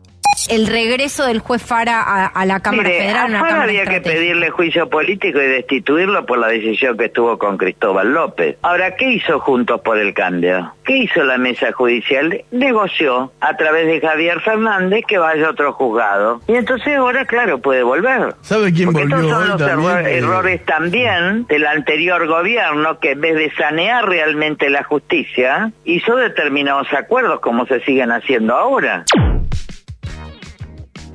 Bueno, ahí está eh, una admisión que puede traer cola, ¿no? Que puede, puede llegar a generar mucho, mucho revuelo en la política. La mesa judicial, digamos, eh, los periodistas sabíamos que existía porque te lo contaban en off the record, digamos, ¿no? Hoy se juntó la mesa judicial, hizo tal cosa, participó tal otro. Cuando empezó a hacer materia de investigación judicial, ahí empezaron un poco a bajar eh, el perfil de la mesa judicial y bueno, ahora eh, también hay que decir, Carrió siempre estuvo en contra, siempre cargó contra Angelicia, Garabano incluso le pidió el juicio político, no es algo novedoso, pero por supuesto que una integrante de la alianza que gobernó en la Argentina hasta 2019 lo diga públicamente, suma a la discusión. Hay que decir que, como, como eh, recién marcaba Noé, eh, Carrió desde los inicios del gobierno de Mauricio Macri apuntó contra Nina Angelici, eh, pero como parte y como operador, eh, Sí, lo, así lo señalaba ella, de- del gobierno en la justicia, pero además se presentó, hizo una denuncia, Elisa Carrió presentó una denuncia contra Sergio Spolsky, contra Javier Fernández, contra Darío Richard, Juan José Galea, por en muchos casos también con vínculos que tenían que ver con servicio de inteligencia y demás, desde, te estoy hablando, abril 2016. Mirá, mirá, interesante. Nau. No, digo, pobre Elisa Carrió, para mí está con mucho laburo, como está peleándose contra las vacunas, con Formosa, claro, en un momento se le escapa lo de la mesa judicial, tiene que concentrarse en las batallas, porque si la pones a, a cubrir varios frentes empieza a irse de boca. No es que no le cueste mucho tampoco, ¿no? No es fácil. Eh, No, no bueno, eh, tengo también otro debate abierto, el de eh, la vuelta a la presencialidad en las aulas, en las escuelas. Habló el ministro de Educación, Nicolás Trota. Eh, esta mañana dijo lo siguiente, escucha. particularmente en la ciudad de Buenos Aires. Le pido al propio jefe de gobierno de la ciudad que se involucre en diálogo con los sindicatos, porque los otros días hubo una reunión con los sindicatos, no estuvo ni siquiera la ministra, no fue un funcionario de tercer nivel a la reunión. Entonces creo que ahí tenemos que ser conscientes. En un momento tan complejo como el que estamos, más allá que yo por momentos observo que hay posiciones de intransigencia en ambos lados, la principal responsabilidad la tiene el Estado. Fuerte, ¿eh? Lo que dice fueron de tercera línea, no fue ni la ministra. Eh, bueno, le respondió Martín Lustó eh, en América. Lo anterior había sido en Futurock. En América, Martín Lustó le respondió esto, escucha. En el caso de Trota me parece que hay algo todavía más anómalo que yo no conozco ningún ministro en un área que diga mi área no es tan importante. No la disputamos. Elegí el área que quieras. Y el mensaje permanente de Trota es eso. El gobierno nacional hace algo muy particular, que es que deja liberado el derecho de aprender de los chicos a la correlación de fuerzas en cada uno de los distritos. Entonces, si en algún lugar el gremio docente es muy fuerte o el gobierno de ese distrito es contrario al gobierno nacional, voy a hacer todo lo posible para que eh, las clases no funcionen. Mm, Fuerte, ¿eh? lo de Lustó también. ¿Dijo eso Trota en algún momento? No, él dice que es el mensaje que da. Ah. Pero justamente a propósito de esto, em, vos sabés que están preparando en el Ministerio de Educación y en la Ciudad de Buenos Aires una reunión entre Horacio Rodríguez Larreta y Nicolás Trota. Probablemente sería el sábado próximo. Nicolás Trota, lo contábamos ayer, bi- bien está recorriendo todas las provincias y hablando con todos los ministerios eh, de educación. Bueno, en este caso se juntaría con el jefe de gobierno para ver si eh, puede terminar de bajar los decibeles en esa discusión, ¿no? Está de alta Ahora, la así- reta, ¿no? Está de sí. alta de COVID. Ya Sí. está de Sí. alta, no lo va a ir a contagiar, no seas Ah, bueno, puede Ya ser. Por ahí se ya pasó a la, ya a la fase de- de guerra biológica en la así, ya está de alta, señor. Ya se hizo poto. No, digo que la, la- así como Lustó plantea que el gobierno nacional deja eh, liberado, libera la zona en cada, eh, a cada administración, también se le señala al gobierno de la ciudad de Buenos Aires que deja liberado el protocolo a cada establecimiento eh, y demás. O sea que todos terminan tomando una decisión que después está en cómo la puede aplicar eh, la, la fase inmediata este, más este, inferior a la que le corresponde. Sí, Bueno. y perdón, y hay que decir algo más. La ley de, de educación, la ley nacional de educación eh, determina que eh, justamente la política educativa depende de cada provincia, entonces Mm. hay- eh, tienen poca injerencia. De todas formas, el 12 de febrero, la semana que viene, se va a reunir el Consejo Federal de Educación, todos los ministros de educación de todas las provincias para ponerse de acuerdo, al menos en un protocolo mar- marco. macro, Y a ¿no? eso sumémosle también que cada situación epidemiológica en cada región es diferente, con lo cual eso también va a dar distintas formas de pensar. Es como todo, todo es un duelo de chicanas en el cual eh, la cuestión es la grieta y no la verdadera discusión de fondo, que es la presencialidad es necesaria, es cierto, nadie está en contra de eso, pero hay que pensar cómo hacerla y no es solamente tirándose chicanas por la cabeza cómo se va a resolver ese tema. Bueno, eh, hablaron eh, también eh, varios sobre eh, Horacio Rodríguez Larreta, sobre el propio jefe de gobierno. Esto que les decía yo, ya está de alta, pero eh, le empezaron a cuestionar no haberse vacunado. O sea, no haber hecho como hizo, por ejemplo, Axel Kicillof, que fue el primero que se dio la vacuna Sputnik, como hicieron después eh, gobernadores del propio Juntos por el Cambio. Me acuerdo Gustavo Valdés, el de Corrientes, eh, que se vacunó al toque. Eh, no sé eh, Gerardo Morales si lo hizo también, pero sí muchos intendentes del PRO. El ex titular de Vialidad Nacional. Javier Iguacel, que es intendente de Capitán Sarmiento, un montón de, de dirigentes del PRO que son ahora intendentes se vacunaron. Eh, bueno, Recalde, eh, Mariano Recalde, que es eh, senador, pero que tiene militancia en la ciudad de Buenos Aires, habló sobre el jefe de gobierno porteño y dijo esto en FM La Patria. Pareciera que solapadamente eh, forman parte o implícitamente de la campaña antivacuna. La verdad que el jefe de gobierno debería debería haberse vacunado, debería cuidarse y cuidar a los demás. Por no vacunarse se contagió. Se contagió y seguramente contagió a otros, porque fue estuvo en contacto con gente. Entonces me parece que la actitud del gobierno de la ciudad no es buena en esto. Yo no sé, ¿sabes? Eh, no tengo opinión formada sobre si los jefes de Estado o los jefes comunales o los gobernadores sí o sí se tienen que comunar por una cuestión que vacunar por una cuestión de eh, cuidar a los demás. Eh, sí me parece que generan un ejemplo eh, que, que muestran que, digamos, eh, confían en la vacuna al hacerlo. Eh, y sí me llama la atención que algunos lo hagan y otros no. ¿Qué sé yo? ¿Qué piensan ustedes? Mira, Yo coincido, perdón, coincido No, no. en lo que vos decís. Eh, para mí es importante dar el ejemplo y poner el cuerpo en estos casos. Me parece que un tiempo después de que muchos dieron el ejemplo, ya entramos un poco en la discusión de si era necesario que el último funcionario de no sé dónde, también del, digamos, ya tenemos al presidente, tenemos a la vicepresidenta dando el ejemplo, poniendo el cuerpo, no sé si era necesario mucho más creo que hubiera sido bueno eh, tenerlo a Mauricio Macri, por ejemplo, dándose la vacuna, eh, también eh, colaborando, digamos, con, con este mensaje y con esta campaña, y por supuesto que a Horacio Rodríguez Larreta también.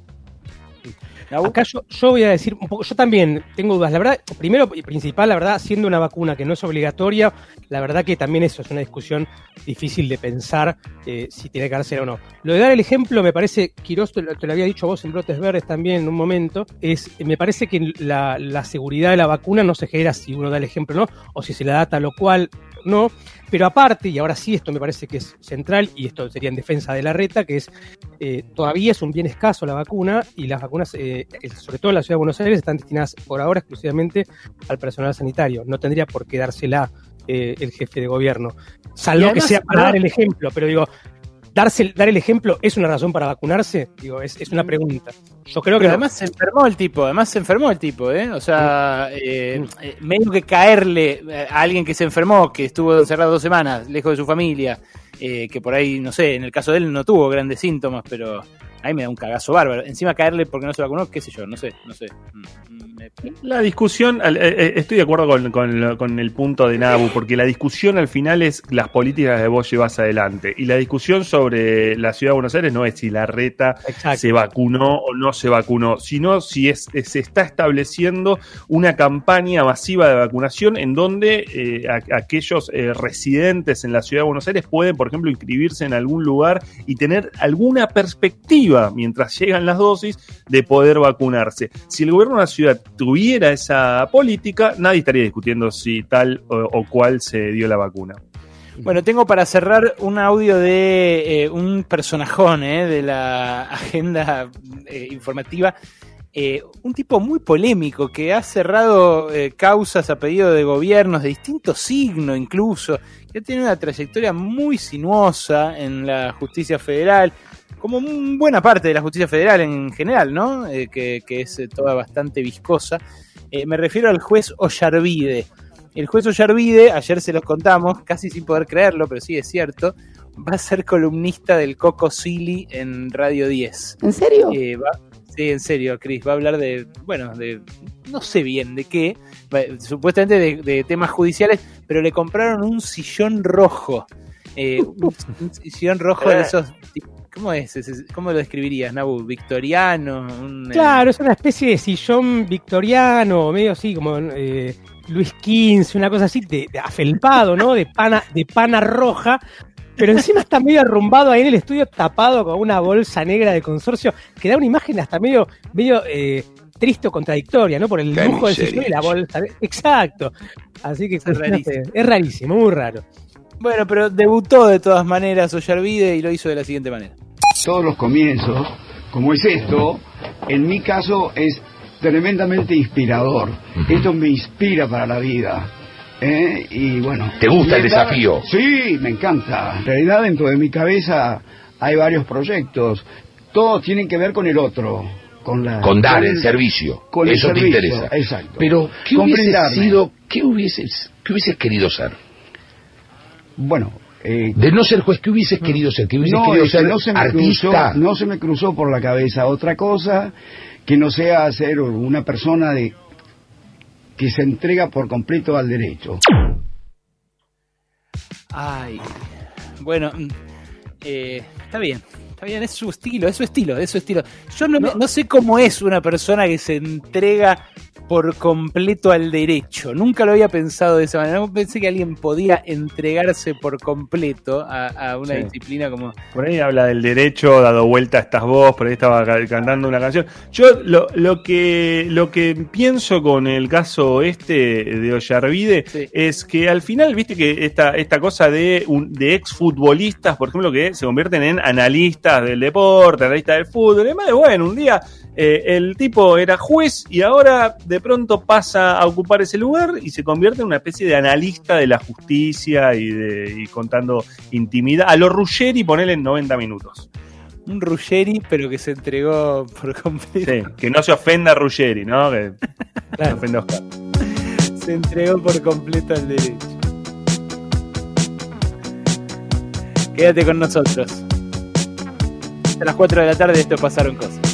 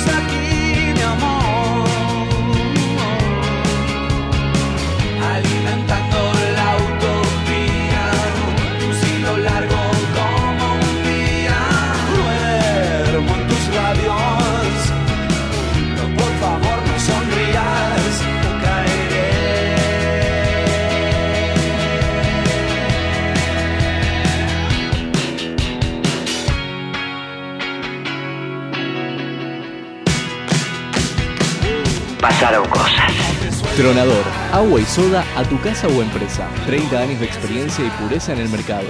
Llámalos al 4201-2627 o al WhatsApp 15 50 22 92 28.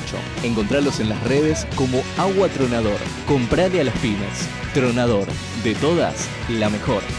Pasaron cosas. WhatsApp 155-379-8990. Con la vacuna prometo que voy a la próxima reunión, reencuentro de la secundaria, con todos viejos que me van a hablar de enfermedades. No te creo. Con la vacuna vuelve el carioca, Diego de Longchamps. La chiques, la última fiestita fue hace un año. ¿Alguien puede pensar en los swingers, por favor? ah, mirá, eso, eso es una, proble- esa es una problemática que no teníamos, ¿eh?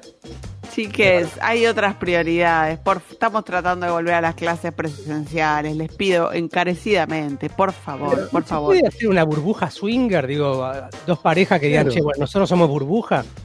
Puede ser, puede ser, ¿por qué no? Hay burbujas para acá, estupidez. Igual me parece que para el Pasa que tener una pareja, una pareja Sí. seguido ya es como lo mismo que estar casado. No, No es fácil. Sí. Claro, terminás en, la variedad. terminás en la convivencia, terminás en la Claro. convivencia y no tiene gracia. Dice mm, Cocucho en redes sociales, en arroba pasaron cosas 899. Con la vacuna me tiraría al paso en un picado en el que juegue Riquelme, quizás el más eximio de los salivadores. Dice Cativa, con la vacuna volvería a viajar a Brasil para visitar a una amiga y tendría que realizar de una vez el viaje a Donostia que siempre postergo, chiques. Obviamente, con la vacuna y con un poco de dinero, ¿no? También, eh, ¿quién, ¿a quién, a quién no, le dan falta- ganas? La falta de dinero no la resuelve la vacuna, eh, ojo, es vacuna contra el coronavirus. Con todos los demás problemas los vamos a seguir teniendo.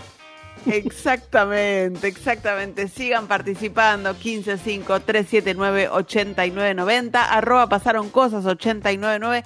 ¿Qué van a hacer cuando esté la vacuna? Hashtag con la vacuna.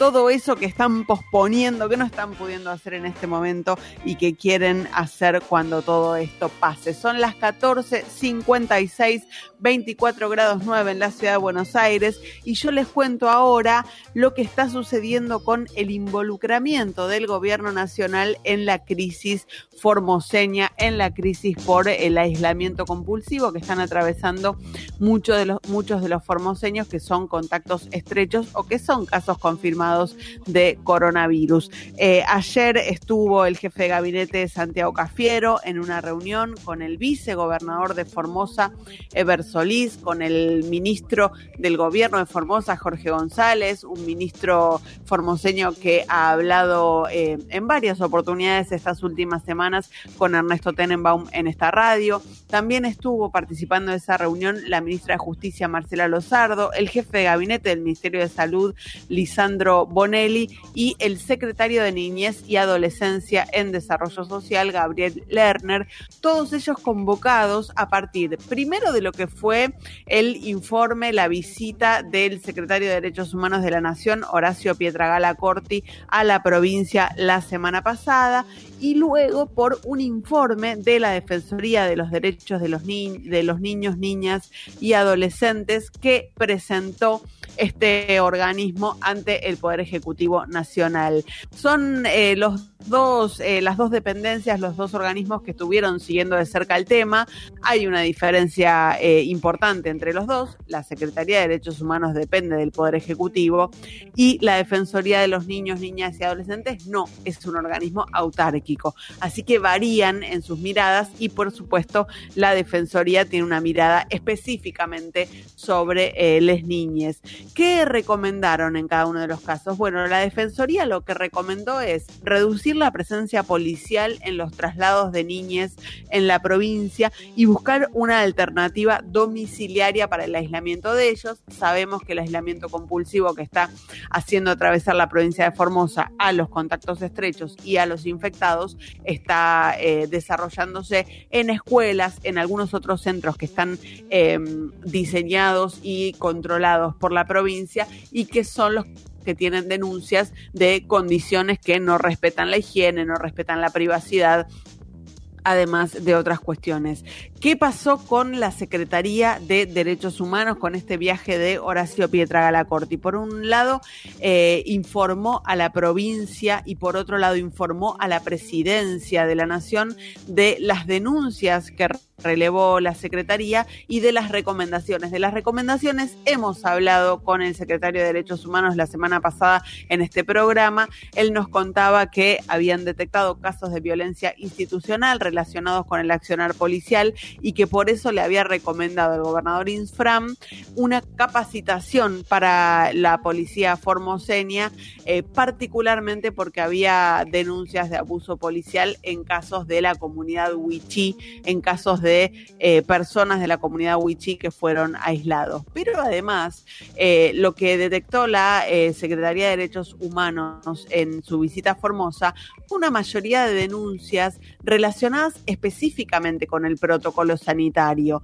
con la falta de información para quienes están aislados, con la extensión de ese aislamiento sin saber en qué momento esas personas iban a poder eh, salir de allí y por eso aparece aquí la necesidad de que intervenga el Ministerio de Salud de la Nación. De hecho, el Ministerio de Salud, algunos representantes del Ministerio de Salud iban a viajar con Pietra Gala la semana pasada, no pudieron hacerlo por, eh, en un caso, un PCR positivo, en otro caso, haber sido contacto estrecho y estar aislado, pero se espera que sea ahora sí el Ministerio de Salud el próximo en involucrarse en la discusión.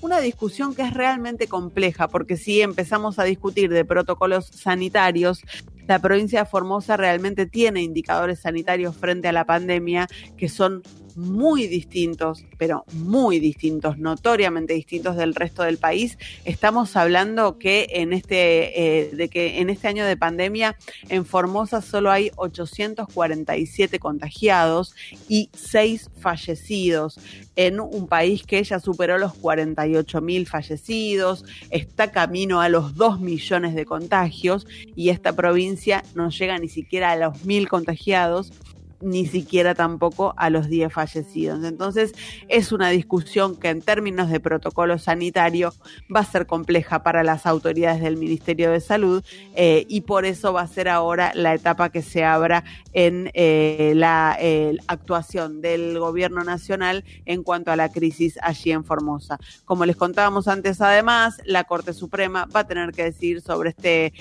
amparo, sobre este, esta medida cautelar que pidió el senador nacional Luis Naidenov y hoy además hubo otra reunión de la que también participó el jefe de gabinete Santiago Cafiero, de la que también participó el secretario de Derechos Humanos Horacio Pietragala Corti, fue con Amnistía Internacional.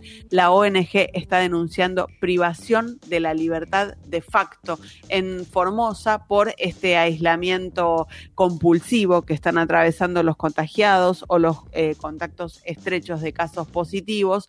Fue una reunión que duró más de una hora y media, de la que Amnistía Internacional se llevó dentro de todo una buena impresión, pero que por supuesto eh, va a depender eh, esto de cómo siga eh, desarrollándose la situación en la provincia, una provincia en la que en las últimas, en los últimos días bajó mucho la cantidad de personas aisladas, principalmente porque los contagios o las sospechas de contagio habían crecido durante las fiestas.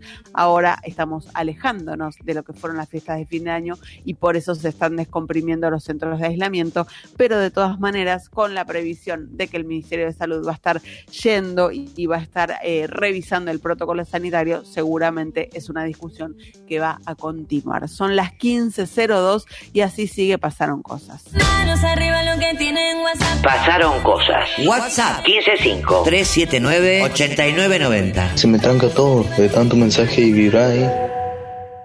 Llegó el momento del ahorro con Supermercados Día. Además, digitalizate con la aplicación Club Día y obtené más beneficios. Y ahora, escucha estas ofertas. Super ofertas día. Hasta el miércoles 3, harina 400 caserita por un kilo 49 pesos. Manteca yogurt por 100 gramos a 45 pesos. Y huevos blancos grandes por 12 unidades a 129 pesos. Conseguí estas ofertas también en www.dionline.com.ar. Feliz día día. Exclusivo para su seguridad solo para consumo familiar, y productos de estos programas o promociones. Pasaron cosas. 899 Radio con Voz. Te podés cansar de fallar, volver a intentarlo, fallar, volver a intentarlo, fallar, volver a intentarlo, pero no te cansás. Piero, la evolución del descanso.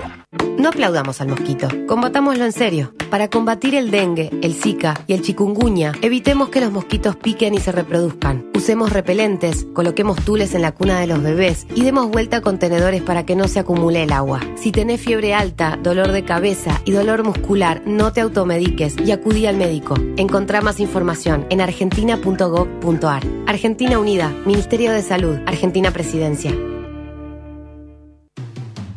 Suave, suave estar. Por el placer de descansar. Suavestar, colchones y somieres.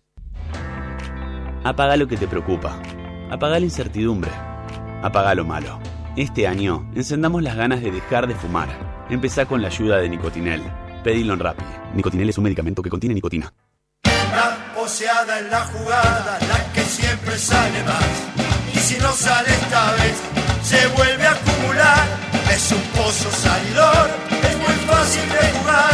La poseada es el pozo que te quiere ver ganar. Cantado que sale. La poseada está vacante. Más de 10 millones en premios y sortea todas las noches. Jugar compulsivamente es perjudicial para la salud. Res Non Verba, tienda de vinos y espumantes a domicilio. Más de 100 etiquetas, más de 20 bodegas, todo a tu casa sin costo de envío. 15 50 40 45 45. Res Non Verba. Búscanos en las redes sociales. 15 50 40 45 45. Res Non Verba. Vino para darte el gusto.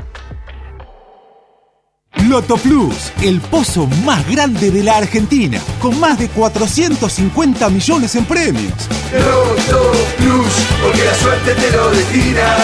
Loto Plus, es el más grande de la Argentina. Loto Plus, Loto Plus. ¿Y si sale? Jugar compulsivamente es perjudicial para la salud. YPF presenta su nueva fórmula de Infinia con tecnología molecular. Una fórmula diseñada para toda esa gente que tiene ganas de subirse al auto y salir. Una nueva tecnología que maximiza la limpieza para que tu motor rinda como el primer día, alcanzando los estándares de calidad más exigentes del mercado. Porque no solo se trata de volver a andar, sino de andar mejor. YPF Infinia, la evolución del combustible. Juega la selección, juegan los mejores en ESPN. Viñolo, Clos, La Torre, López, Fantino y un equipo que siempre sale a ganar. ESPN es tu pasión. ESPN es fútbol. Moura, la batería de las principales automotrices. Si es batería, es Moura. Radio con vos. Radio 899.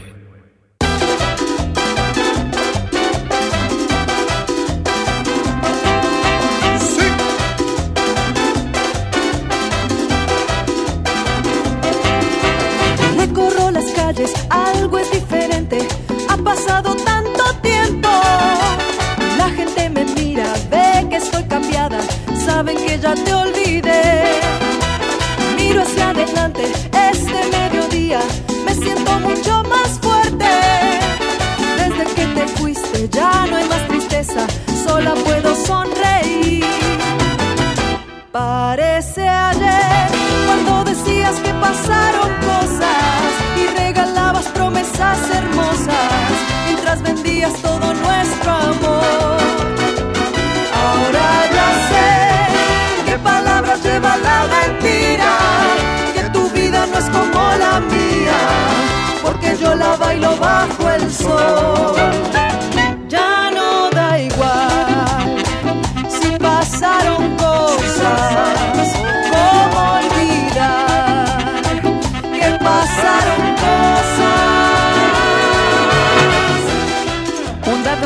sorprende para nada. Según el Instituto Nacional de Vitivinicultura, el consumo de vinos en la Argentina durante 2020 fue el más alto de los últimos cinco años. Cada uno de nosotros consumió en promedio 21 litros de vino en los últimos 12 meses.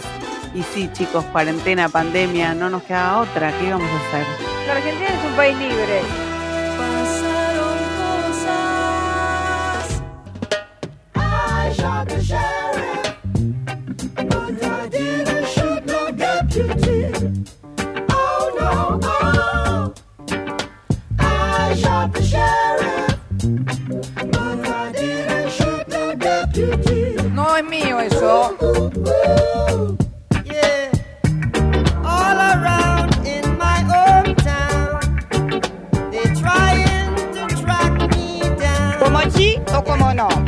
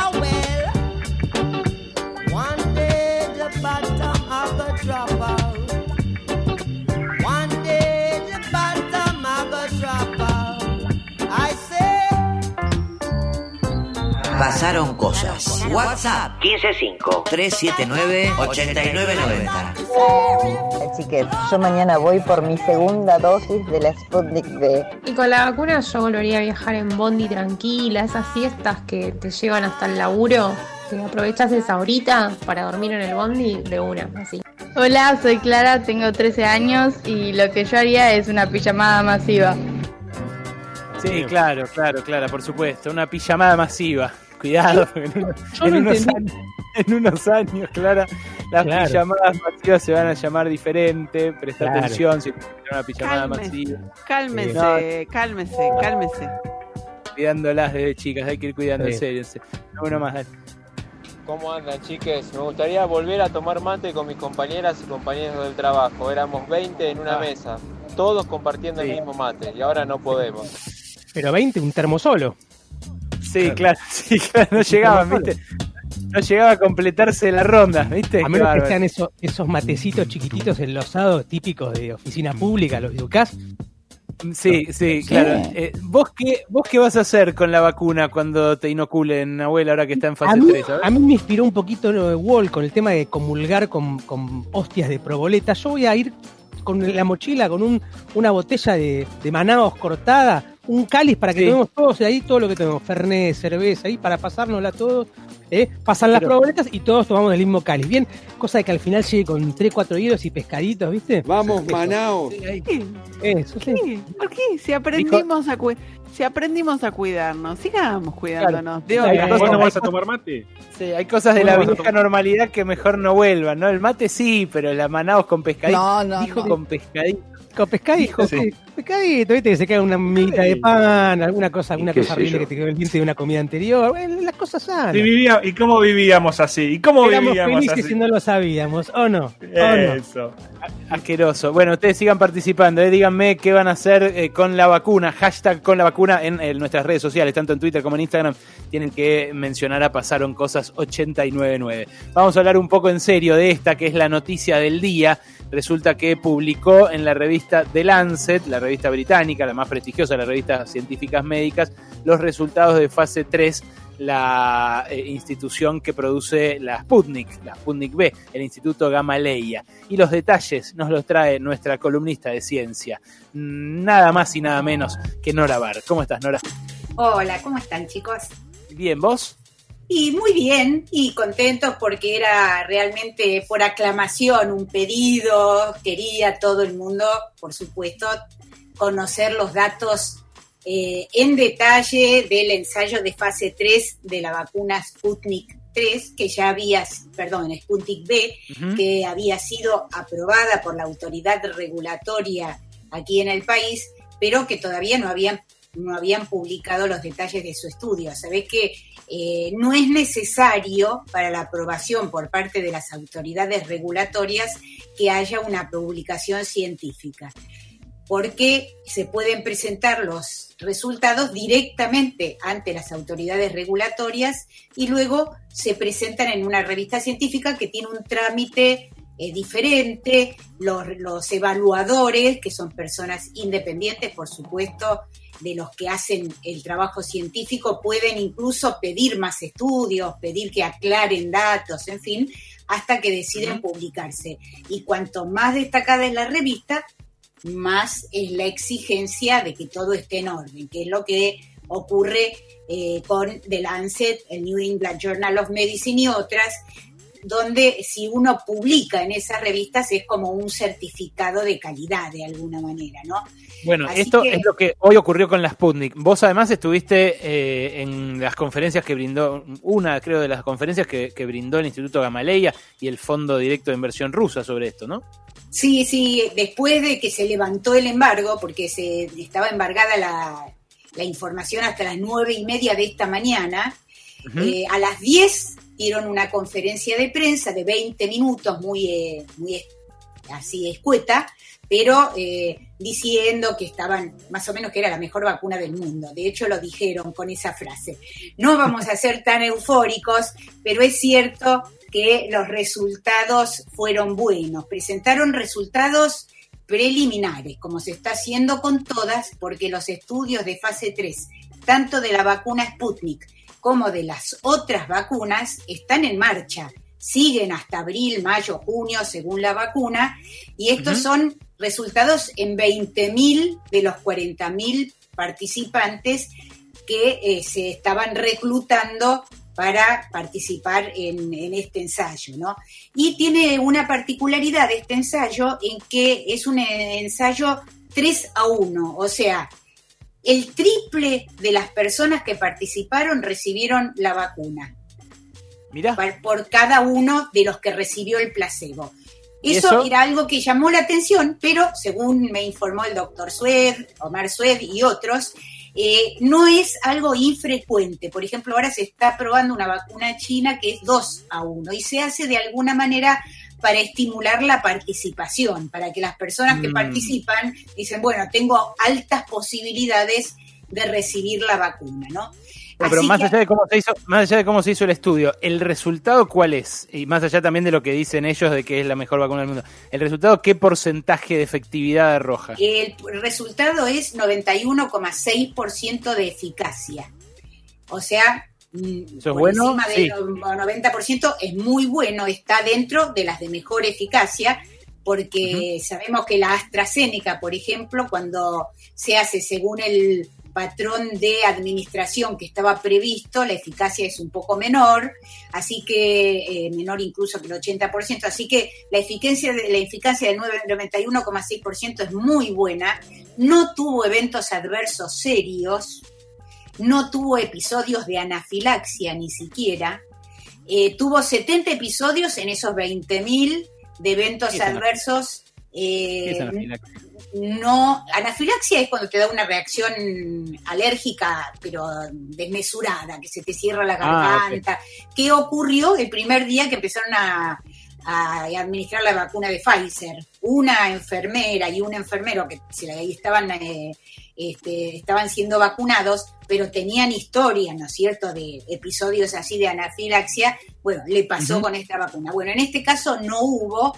Eh, hubo en total 70 episodios de eventos adversos graves no relacionados, según el comité independiente que eh, ejerce la auditoría de este estudio, no estaban relacionados con, el, con la vacuna, porque 45 fueron en el grupo vacunado, 23 en el grupo placebo, pero eh, como eh, fueron el doble en el grupo de la vacuna, pero en realidad el grupo era tres veces mayor, así que si uno lo compara es incluso menor entre los que recibieron la vacuna que entre los que recibieron el placebo.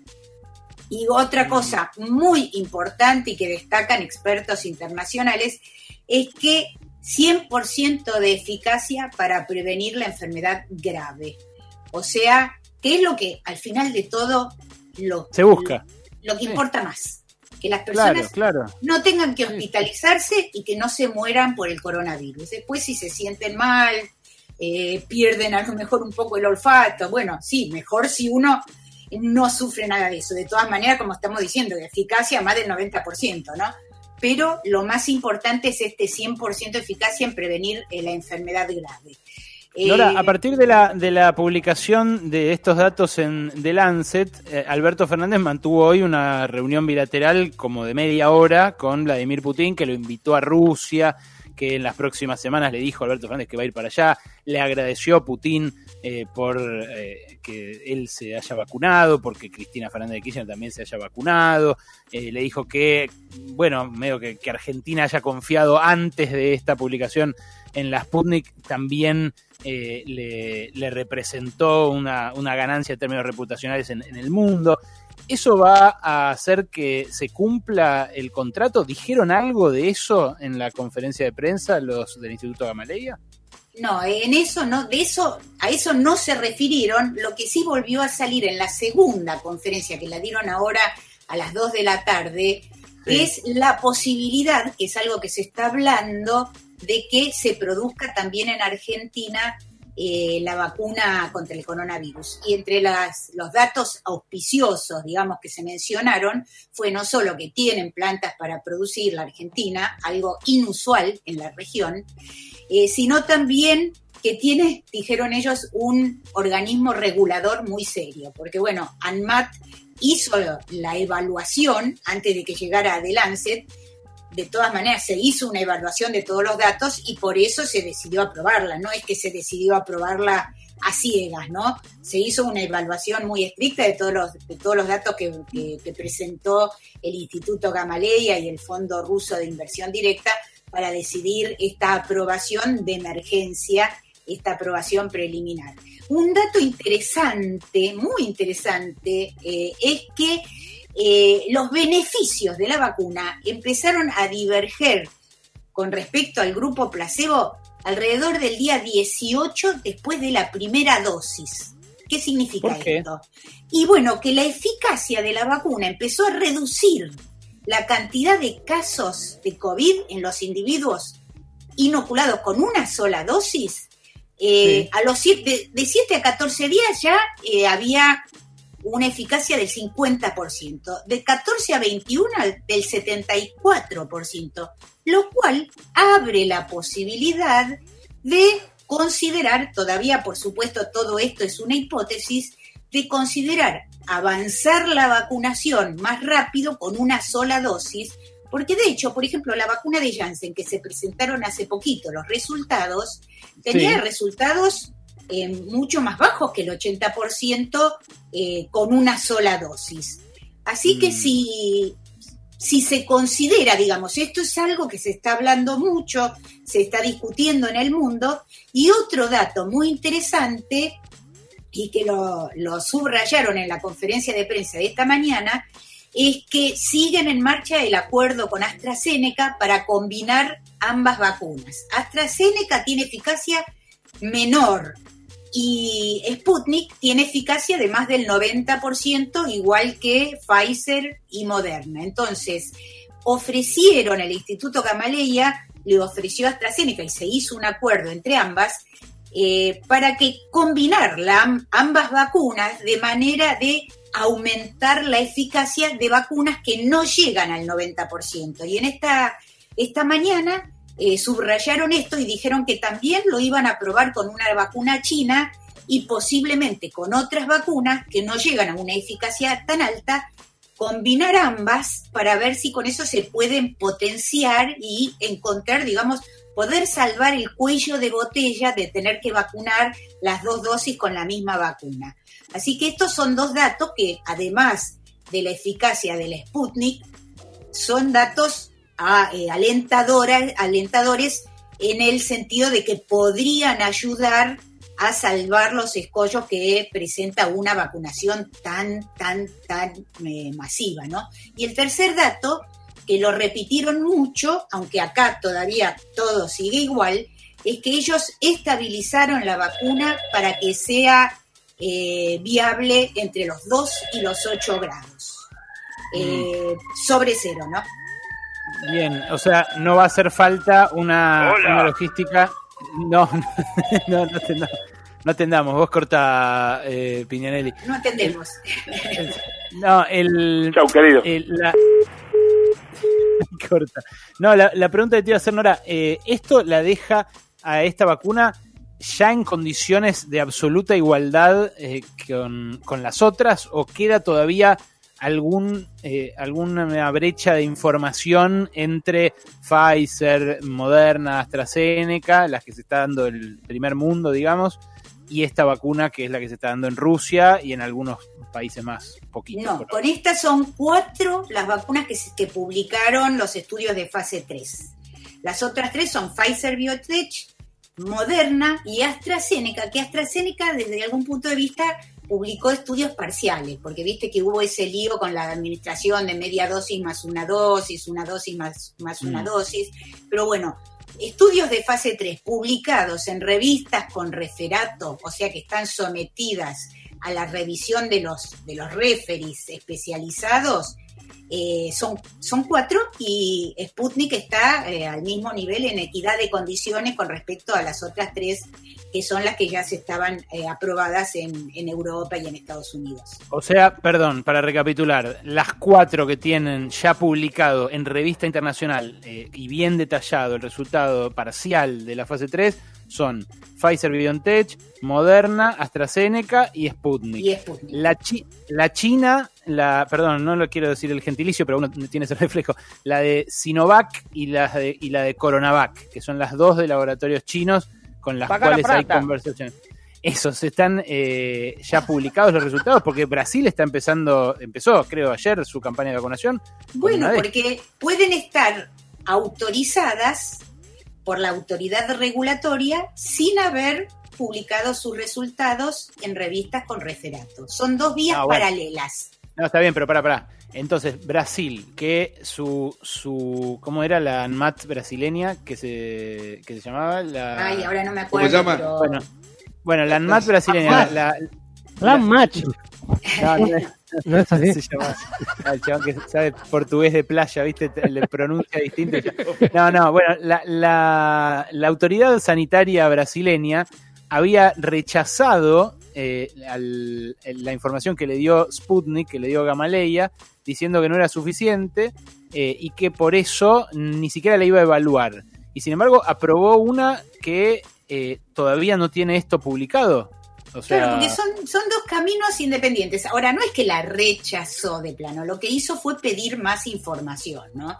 Así que queda abierta la puerta para la, para la aprobación o para la autorización. Pero como digo, son dos caminos separados. Y además, dos caminos que debe hacer país por país, porque no es que, eh, digamos, la OMS puede dar una autorización o un respaldo a distintas vacunas como lo está haciendo, pero después cada país tiene que autorizar o aprobar las vacunas dentro de su propio territorio. Así que puede haber diferencias y de hecho las hay entre los distintos países, ¿no? La Pero- Anvisa se llama, Anvisa, se llama la, sí, sí, la sí, autoridad Anvisa. sanitaria brasileña. Eh, bueno, ahí, en todo caso, eh, claro, hay decisión de cada país y hay soberanía también, ¿no? Porque cada país tiene por eso su autoridad sanitaria, porque cuida a sus, a sus ciudadanos. Pero esto era lo que venían pidiendo. Yo lo entrevisté hace tres semanas a Fernán Quirós y decía, las dudas se despejan con esta clase de publicaciones como la que hubo hoy. Sí, por suerte eh, ya, digamos, es eh, universal, podríamos decir, el, el beneplácito de todo el mundo. De hecho, el doctor Adolfo Rubinstein también lo publicó en su Twitter y habló conmigo también, diciendo que estaba muy contento, que esto contribuye a dar transparencia.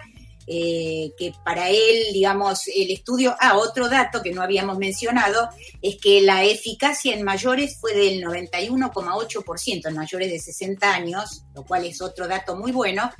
Eh, él dice que fueron pocos casos y entonces tal vez eh, no es tan sólido ese resultado, pero en líneas generales estaba muy contento y que, que él siempre había pensado que no, es, que no, no, era peor que las demás. Así que esto, bueno, simplemente eh, despeja el camino para, para quien haya tenido dudas, ¿no?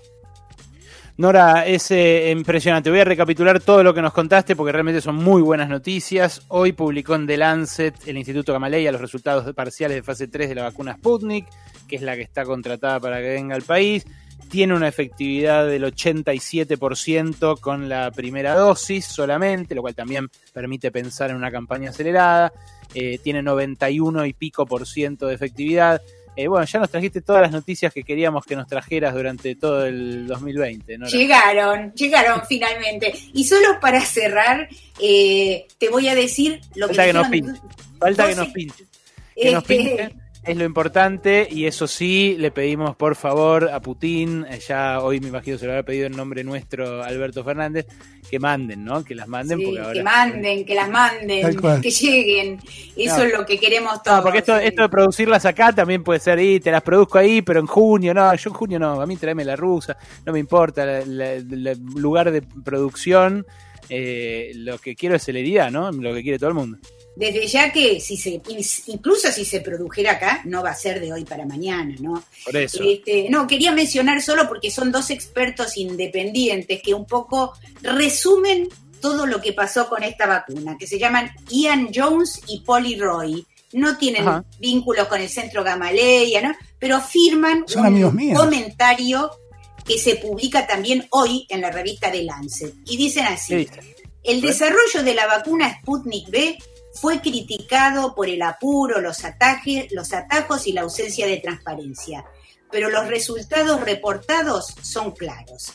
Queda demostrado el principio de la inmunización y esto significa que otra vacuna puede sumarse a la lucha para disminuir la incidencia de COVID-19.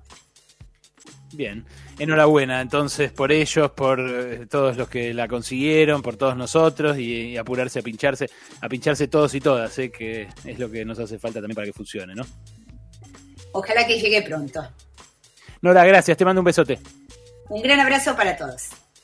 Nora Bar, nuestra columnista de ciencia, como cada martes acá me pasaron cosas. Che, rompete ese Twitter. A veces en Twitter se pasan de pelotudos. Arroba, arroba pasaron cosas 899. Radio con Voz 899. Son pequeñas o medianas. Son fuertes, resistentes, decididas. Son nuestras pymes.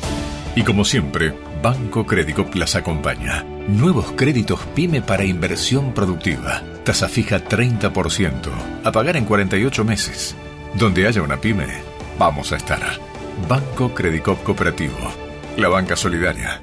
Costo financiero total 34,50% destinado a la cartera comercial vigente desde el 16 de octubre de 2020 al 31 de marzo de 2021, sujeto a evaluación crediticia, el cumplimiento de requisitos exigidos por Banco Credicop y normativa aplicable. Más información en www.bancocredicop.coop. Esta semana de regalo con Revista ARC, una edición especial sobre ampliaciones y reformas, casas, departamentos y PHs remodelados con ideas originales para optimizar los espacios. Conseguila en tu kiosco. Suscríbete a Revista ARC, recibila cada martes y obtené tu tarjeta 365. Consultar bases y condiciones en 365.com.ar barra reglamento. ¿Alguna vez te preguntaste por qué pagás tanto por un agua saborizada? Este verano, soltá el pagar de más. Probá las aguas saborizadas Bagio Fresh. Son ricas, livianas y tienen verdadero jugo de frutas Bagio. Este verano, con agua saborizada Bagio Fresh, soltate y viví fresh.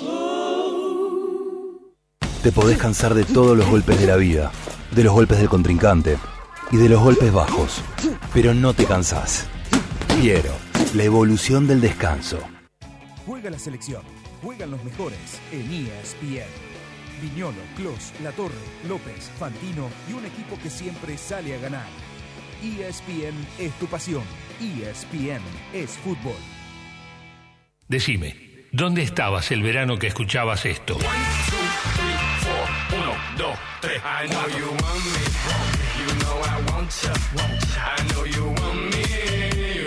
Radio con Voz. Verano. El mejor día es el sábado, obvio. Para mí el miércoles es insuperable. ¿El miércoles? ¿Qué tienen los miércoles?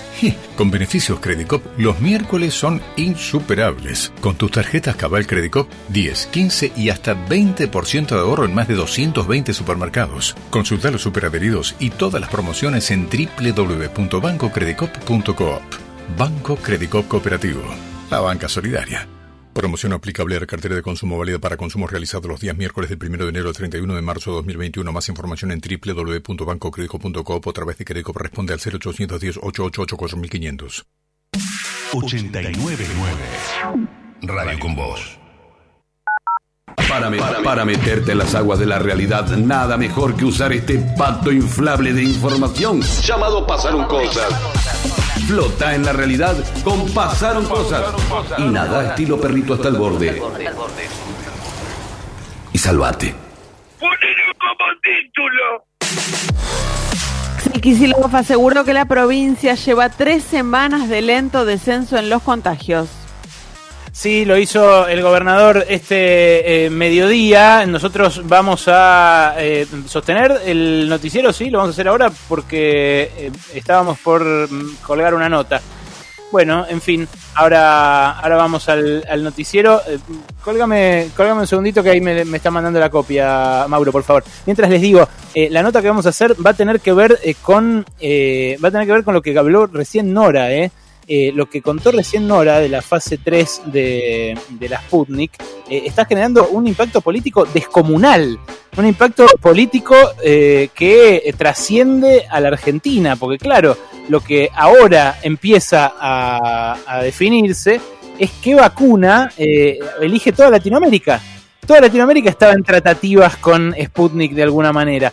Y bueno, ahora evidentemente, eh, evidentemente se reformula todo porque las dudas que había sobre la Sputnik, eh, dudas legítimas, eh, son, eh, bueno, eh, disipadas por la publicación en la revista The Lancet. En fin, eh, vamos a, ya tenemos, avíseme si te lo tenemos conectado, avíseme cuando esté conectado el doctor, eh, porque vamos a ir a eso y después sí vamos a ir al noticiero que estábamos eh, haciendo.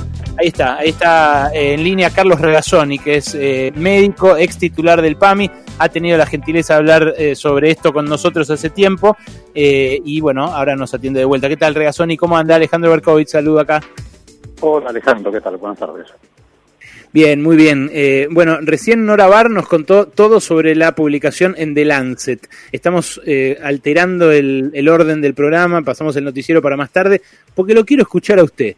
Hubo muchos dirigentes de la oposición que eh, justamente cuestionaban que la ANMAT hubiese aprobado el uso de emergencia de la Sputnik sin esta clase de publicación internacional. ¿Hacía falta, ahora ante la evidencia de que se publicó, ¿hacía falta o se podía hacer eh, así como se hizo justamente para primerear y para conseguir antes una vacuna que ahora todo el mundo se la está peleando? Mira, no, no, no hubo primereo porque lo correcto era dar a conocer los datos en su momento. No necesariamente, yo lo aclaré y creo que contigo, no hacía falta la publicación en un journal, pero sí la publicación del el brief que preparan las, las compañías para aplicar a la autorización. Esa, esa publicación, imaginamos que cuando se, la vacuna se aprueba en Argentina, los datos que hoy vemos publicados en The Lancet ya se conocían. Entonces, eh, ahora sabemos que la- los efectos adversos leves son del 15%, no del 1% como se sostuvo en un principio, eh, y que después, la- además que la vacuna es efectiva en mayores de 60 años, como lo, lo muestra eh, la publicación, cosa que habían dudas. Entonces, esto son dudas que podrían haberse evitado si se hubiese publicado como correspondía, o dado a conocer, te diría, el protocolo completo con la información completa, que es la misma que tiene hoy en día Lancet y que, bueno, me parece muy bueno que se haya dado a conocer porque es una vacuna más en el arsenal y coincido contigo en que eh, no sé si va a haber un impacto político, eso habrá que verlo, pero seguro que es una opción más para América Latina que la necesita desesperadamente, ¿no? América Latina y África. Por lo menos a su criterio, con esta publicación ya están disipadas todas las dudas respecto de la Sputnik B. Sí, yo, la- eh, Alejandro, yo lo he hablado contigo también, creo que, no sé si vos que me preguntaste, hay que vacunarse con la Sputnik B, y yo lo dije hace cinco meses, hay que vacunarse con la vacuna que haya, porque Argentina no puede esperar para vacunar, porque eso es una carrera contra el tiempo. Ahora quedan disipadas las dudas hasta acá y empieza un nuevo grupo de dudas que son las que se resuelven con la fase 4. Pero te diría que creo que hay que hacer todo el esfuerzo posible para que la gente masivamente nos vacunemos todos los argentinos. ¿Con qué vacuna? Con la que haya disponible. Por lo que estoy viendo van a haber varias vacunas disponibles, va a estar esta, va a estar la vacuna de AstraZeneca y va a estar la vacuna, de- probablemente la vacuna de Sinopharm, según están diciendo, eh, porque estamos contra el tiempo. Esto es una carrera contra el reloj. Ya que hay que entender que Bueno. cada día que pasa aumenta la circulación viral y si aumenta la circulación viral, aumenta el riesgo de eh, que esta segunda ola estalle a la europea, que es lo que yo veo que es lo que se está viniendo. Nosotros mismos tenemos en la radio ahora en este momento eh, un un par de casos, bueno, gente aislada, un, algún, un par de casos confirmados. Eh, yo, esto que me está diciendo usted, tengo ganas de sacar un megáfono y, y- y que lo escuchen todos mis vecinos, que lo escuche todo el mundo, porque eh, me parece que una de las grandes macanas que nos mandamos los argentinos fue meter la vacuna en la grieta, ¿no? ¿No piensa usted parecido? Sí, yo creo que el error está no solo con la vacuna, sino con toda la pandemia, Alejandro, porque hay cuatro herramientas que deben ser utilizadas en simultáneo para bajar la circulación viral. Sacar vidas y favorecer la recuperación económica y social de nuestro país y de la región. Una es la vacuna, la segunda son los testeos masivos, la tercera es el con- los, los confinamientos selectivos, cuando haga falta, y la cuarta es el barbijo de alto filtrado. Israel en este momento, teniendo un tercio de su población vacunada, igual está en cuarentena estricta. ¿Y eso por qué? Sí, claro. Porque han aparecido nuevas cepas que escapan a la vac- a- escapan parcialmente a la vacuna, para decirlo con propiedad, entonces hace más difícil el, eh, el- el combate de la misma, porque el mundo entero está en un berenjenal en el cual nosotros pensemos que tenemos para un año más de batalla mínimo. O sea, podemos pasar un 2021 que si la segunda ola que comenzó el 13 de diciembre termina de agarrar vuelo, que es lo que yo veo por la positividad de los test que me preocupa, eh, vamos a vivir una situación muy compleja, ¿entiendes? Entonces hay que salir a vacunar urgente. Incluso yo te digo, creo que hay que cambiar un poco el criterio de vacunación en este momento. Ahora vamos a eso, pero primero me, me interesa mucho el tema de disipar la duda, porque eh, hubo un sector de la oposición que la, que la avivó deliberadamente, y para mí con algo de especulación política. ¿Qué pasa ahora, por ejemplo, Regazzoni, con la denuncia por envenenamiento que hizo Elisa Carrió contra el ministro de Salud, contra el presidente, contra la viceministra? Eh, ¿Debería retirarla? Eh, ¿Debería levantarla? ¿Debería desestimarla a la justicia? Yo creo que cada uno Alejandro debe dedicarse a lo que sabe en algunos temas, ¿entiendes? Vos me preguntas a mí de esto porque soy médico, no me preguntas a mí de eh, el habeas corpus super saltum porque no soy abogado. Bueno, esto vale para todos. Cada uno tenemos que dedicarnos a lo que conocemos en un tema muy difícil como es este. Estamos ante una enorme dificultad. Una respuesta muy elocuente la que me está dando Regazzoni, gracias por eso. Eh, No, la verdad que sí, es lo, es lo que es lo que me parece hace falta. Siempre lo consideré, eh, pero bueno, ahora con estos resultados cambia un poco la bocha. Última, eh, el, el cambio de orden de- del plan de vacunación, ¿a, a qué se refiere que debería eh, llevarse adelante ahora? ¿Por, e- por este Claro. resultado que dio de que con una dosis ya, ya hay suficiente inmunidad? No, eso podría ser, lo que pasa es que todavía no están dadas otras condiciones para esa estrategia. El cambio de estrategia de vacunación es por lo siguiente. Si vos seguís con la estrategia actual, Argentina tiene para 13 años de vacunación. Supongamos que eso cambie. No, bueno, tendría no, bueno, pero porque llegó, pero porque llegó, pero porque llegaron lo- solamente las primeras muestras, por eso. No Ahora importa, no, no, no lo digo, vamos al número objetivo, ¿entiendes? A 50.000 dosis aplicadas por semana son 3, 14 años. Vamos a 500.000 dosis por semana, vas a tener para dos años y medio, y un millón de dosis semanales vas a tener para un, año y medio. Entonces, como hay que eh, lo- lo que se puede hacer en estos casos es ir a vacunar por foco geográfico, ¿entiendes? En lugar de vacunar a todo el personal sanitario en un área donde por ahí hay muy poco virus circulante, ampliar a grupos de riesgo en áreas donde hay mucho virus circulante. De esa manera vos vas logrando con economía de escala vacunar a mayor cantidad de gente que está más expuesta al riesgo, ¿entiendes? Porque no es lo mismo el riesgo que en este momento hay en Avellaneda que el que puede haber en Solano, eh, Almirante Brown o el que puede haber Mm. entre Trauquen. Son distintos. Entonces este cambio Entiendo. nos va a permitir, nos permitiría acelerar el ritmo de vacunación. Esto, por supuesto, más las otras tres estrategias que dije, ¿no? De las cuales el barbijo de alto filtrado es la número uno, junto con los Carlos, eh, gracias por este rato y un abrazo grande. Abrazo, Fernando. El doctor Carlos Regazzoni, ex titular del PAMI durante la época del macrismo, elocuente en lo que dijo, hay que apurar la campaña de vacunación, que nos vacunemos cuanto antes, todos los que podamos, con las vacunas disponibles, y esto a su juicio ahora incluye la Sputnik porque ya ha publicado esos resultados en, en The Lancet. Eh, ahora sí, seguimos eh, cortecito y vamos con el noticiero.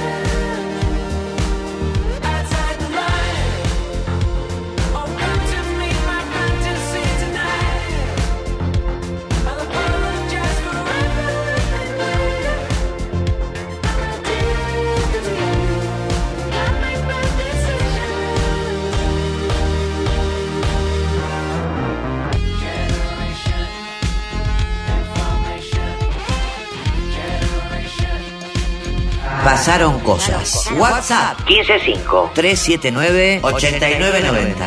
Hola chicas, ¿cómo están? Cuando me den la vacuna voy a volver al consultorio a atender a mis pacientes presencialmente. Soy psicóloga, tenía turno asignado, pero encontré el vacunatorio cerrado. Así que seguiré esperando. Vamos a ver, vamos a ver cuándo puedo volver al presencial. Axel Kicillof aseguró que la provincia lleva tres semanas de lento descenso en los contagios. El gobernador bonaerense lo dijo durante la presentación de un informe sobre la situación epidemiológica en su distrito. También anunció que por la baja de casos se extiende hasta las 2 de la mañana la posibilidad de realizar actividades nocturnas en la provincia. A nivel nacional, en la última jornada se conocieron 275 muertes, 6.614 nuevos casos, o sea que hay un descenso sostenido, pero eh, no un aplanamiento total. Eh, las víctimas fatales ya suman 48.249, lamentablemente, desde que empezó la pandemia. Hay 3.554 internados en terapia intensiva, entre ellos Sergio Lapegue, eh, que hoy eh, leí que lo confirmó su mujer. Anoche le- lo pasaron a terapia intensiva al colega. hay que bajar una Eh, llave y subir a la al lado. Claro, le deseamos pronta recuperación para que pueda hacer el, el prenda de pan. No, en serio, pero fuera de joda está bastante complicado. La ocupación de las camas eh, es del 54,9% a nivel nacional y al 61,1% llega en el área metropolitana de Buenos Aires. El gobierno porteño deberá informar a la justicia sobre los protocolos para volver a las aulas frente al coronavirus. Así lo dispuso el juez Roberto Gallardo. El magistrado porteño también convocó a una audiencia a los ministros Soledad Cunha y Fernán Quirós para que precisen las medidas de prevención que se van a implementar y que confirmen si van a hacer testeos en la vuelta a clases presenciales. El dólar oficial se mantiene estable y cae el blue. El minorista está en el mismo valor que ayer, con el 30% de impuesto país y el 35% de retención de ganancias se vende a 152,63. Por su parte, el Blue baja 3 pesos, se consigue a 151 en las cuevas de la City. El dólar bolsa sube unos centavos, 50 centavos, está a 149 casi. Y el contado con liqui también 50 centavos arriba, está casi 152. Por el coronavirus, el Reino Unido está sufriendo la mayor caída de su población desde la Segunda Guerra Mundial. Esto es impresionante. Mira, alrededor de 1.300.000 extranjeros dejaron eh, Gran Bretaña entre el tercer trimestre de 2019 y el tercer trimestre de 2020. 1.300.000 personas que se fueron del Reino Unido. Eh, la ciudad más afectada es Londres, de donde se fueron 700.000 personas. Es el, el mayor éxodo desde la Segunda Guerra, impresionante. Marcos da pena, venga para acá, Sí. Marcos, venga. Va, Marcos. Usted, usted es un hombre grande que ha vivido mucho y bueno. eh, Con decirle, mire, soy tan grande que yo soy población de riesgo, pero desde cemento, ¿eh? Hoy en día cualquier cachafá es, es población de riesgo, pero yo hace ya años que soy población de riesgo. Pa- Para, cualquier emoción humana tengo riesgo. Si dice, si dice cachafaz ya es población de riesgo, ¿no? Como Inventé yo la palabra, sí. Dije batifondo al principio del programa, imagínese. Eh, en todos sus años de vida, ¿había visto un fenómeno de despoblación tan grande como el que está viviendo Inglaterra? Y no, jamás, jamás. Pero ojo, no nos quedemos con la sorpresa, con la estupefacción y metámosle gamba y vamos a recuperar las Malvinas ya. Ahora que no queda nadie, tampoco le queda nadie a las Malvinas, lo podemos mandar a Bernie, que así tiene algo de que jactarse. ¿Qué dice? bueno, gracias. Una buena idea, ¿eh? Vaya tranquilo. Después de ser acusado de abuso por cinco mujeres, Marilyn Manson aseguró que se trata de una horrible distorsión de la realidad. El músico compartió un comunicado en su cuenta de Instagram donde sostuvo que todas sus relaciones íntimas siempre fueron totalmente consensuadas con sus parejas. Manifestó también que ahora hay personas que eligen tergiversar el pasado. Horas atrás eh, iban Rachel Wood, la ex pareja de Manson, y otras cuatro mujeres lo denunciaron por conductas sexuales inapropiadas, manipulación. Algunas alegan incluso haber estado cautivas contra su voluntad y haber sido abusadas físicamente. Si vos o alguien que conoces es víctima de violencia de género, podés comunicarte al 144 las 24 horas del día, los 365 días del año. Hay deportes con Alejandro Wells. Avanza Podoroska en Australia. La Rosarina consiguió un nuevo triunfo en el Melbourne Park. 6-3, 6-4 sobre la belga Grit Minen por el Yarra River Open. Esta noche ya de madrugada, alrededor de la 1.30 de la mañana, en Nadia se va a medir con la checa Petro Vitova, cuarta preclasificada y además novena en el ranking mundial. Gran desafío para la Rosarina. En la ATP Cup, también en Melbourne, Argentina perdió 2 a 1 con Rusia. El jueves va a jugar por el grupo D frente a Japón. Gracias, Wally. Faltan 7 minutos para las 4 de la tarde. Tenemos al Capitán Storm para el pronóstico. Si no lo digo yo, eh, no se preocupen. Eh, estamos como para cerrar ya el programa, pero tenemos mucha, mucha información en la ronda final. Dale, lo hace el Capitán Storm. Tenemos al mejor piloto de tormentas.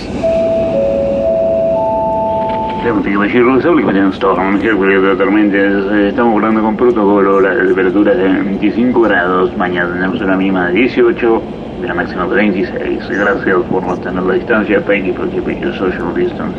Yo con la vacuna, ¿sabéis lo que hago? Le saco el barbijo a la punta del avión, porque tenía barbijo, no te imaginas, ¿no?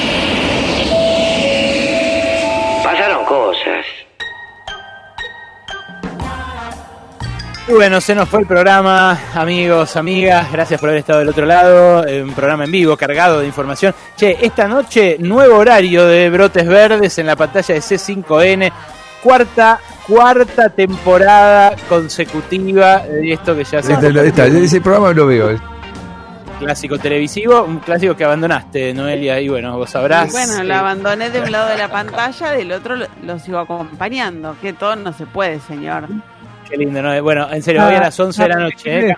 Duró, duró más que ¿Eh? un gobierno radical. Brotes Verdes duró más que un gobierno radical. ¿No? Eso es un boludo.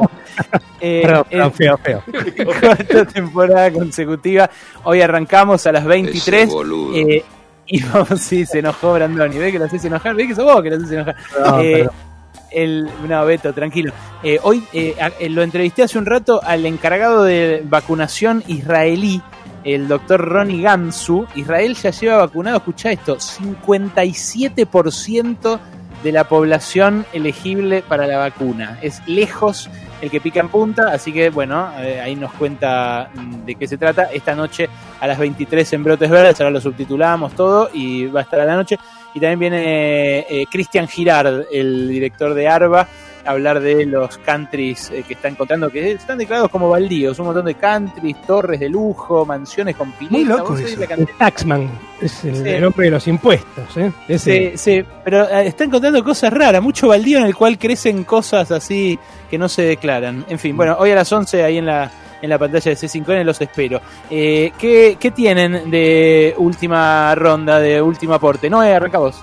La provincia de Formosa no deja de discutir por su protocolo sanitario. Ahora anunció que también la provincia va a hacer una presentación ante la Corte Suprema de Justicia. Sabemos que por un lado había sido denunciada por Amnistía Internacional, en esto eh, en función de la restricción de ingreso al territorio provincial durante los, últimos meses. Ahora también fue denunciada por el eh, senador nacional por Formosa, Luis Naidenov, en este caso por el aislamiento compulsivo de los contagiados de los casos estrechos, también ante la Corte Suprema. Y bueno, ahora la provincia dice que va a ser una presentación propia ante el máximo tribunal, así que es una discusión que evidentemente no se va a cerrar en los próximos días. Gracias, Noé. ¿Es verdad, Wally, que la vacuna empieza a llegar al fútbol? Sí, porque River hoy puede decir que es el primer club de fútbol en la Argentina de eh, dar eh, a las nuevas dosis de la Sputnik B. Es, el, es parte de la campaña de vacunación en donde los eh, clubes de fútbol se convierten en postas hospitalarias, 400 dosis a personal de la salud independiente, eh, además de la, es el microestadio de básquet, además de River en las próximas etapas van a entrar Boca, Racing, San Lorenzo, Huracán, Vélez, Ferro, Atlanta y demás equipos que van a ser postas hospitalarias para eh, vacunar contra el COVID-19. Mucho Es verdad presente en la. ¿Qué? Adelante, No, no, digo, ¿es verdad que si hay efectos secundarios va a ser penal para River? No, no veo. Ah. Por favor, deja de meter tu bosterismo. Eh, eh, el- yo, me- yo lo que había, cuando lo leí pensé que se estaban vacunando los equipos. Los equipos no, pues son todos pibes jóvenes, ¿no? No, no, todavía no. Estamos hablando de las dosis para el personal de la salud. La Ciudad de Buenos Aires todavía no amplió a otros sectores. En la Claro. vacunación igual es un tema muy presente en el, el cántico de cancha, ¿no? La- la- muy, muy Sí, sí, pero en, en- en otro tono. en otro sentido. Sí, qué feo. Qué En feo, otro qué sentido, feo cuando hacen eso. sentido. Qué feo cuando hacen. Bueno, ¿tenés ganadores? No, no tengo ganadores, pero tengo a alguien que está realmente pasando un mal momento. Casi te diría que está perdiendo mucho. Eh, Yanira La Torre está varada en Miami y está viviendo un momento dramático porque hace ya un mes que vive en dólares y bueno, está quemando la tarjeta a lo loco. No, chicos. Sí, va a tener que elaborar el triple para pagar la tarjeta. ¿eh? Así que quizás tengamos triple Yanira La Torre en los medios. Probablemente, no sé. No. No, No sé no, quién no. en realidad quién es el que pierde al final con esto. Sí, al final, al final efectivamente fue a vacunarse y la terminaron vacunando por distintos lugares. En este caso, Qué por feo. lo económico, digamos. Feo. Bueno, el pobre Yanni, que vuelva pronto, que pueda volver, que no trabaje triple en los medios. No, yo creo que acá Felipe Solá y bueno, algún acuerdo bilateral para traerla, digamos, algún, no sé, mandar un helicóptero, un avión sanitario y traerla a Yanina, porque realmente los dólares de ella son dólares del país que se van también, ¿no? Sí, también, es cierto. Bueno, eh, hasta acá llegó este programa que con tanto cariño hicimos nosotros con la inestimable asistencia del señor Mauro Ello, el maestro de los remos, de los controles, de esas voces que salen de, de la consola de Pasaron Cosas. También estuvieron atrás del vidrio eh, Luisa Romanazzi, nuestra encargada de redes sociales, la rusa Claudia Eiberman, ahora feliz porque su vacuna con Nacional, bueno, eh, está publicada en fase 3. Y también el joven Juan Lehmann, ¿eh? el nuevo productor periodístico de Pasaron Cosas, que reemplaza a Matías Salamone, que no usa camisas de narcotraficante panameño y de quien les voy a hablar más en detalle mañana. Por ahora no, lo presenté en sociedad. ¿eh? Tiene muchas cosas que ustedes tienen que saber.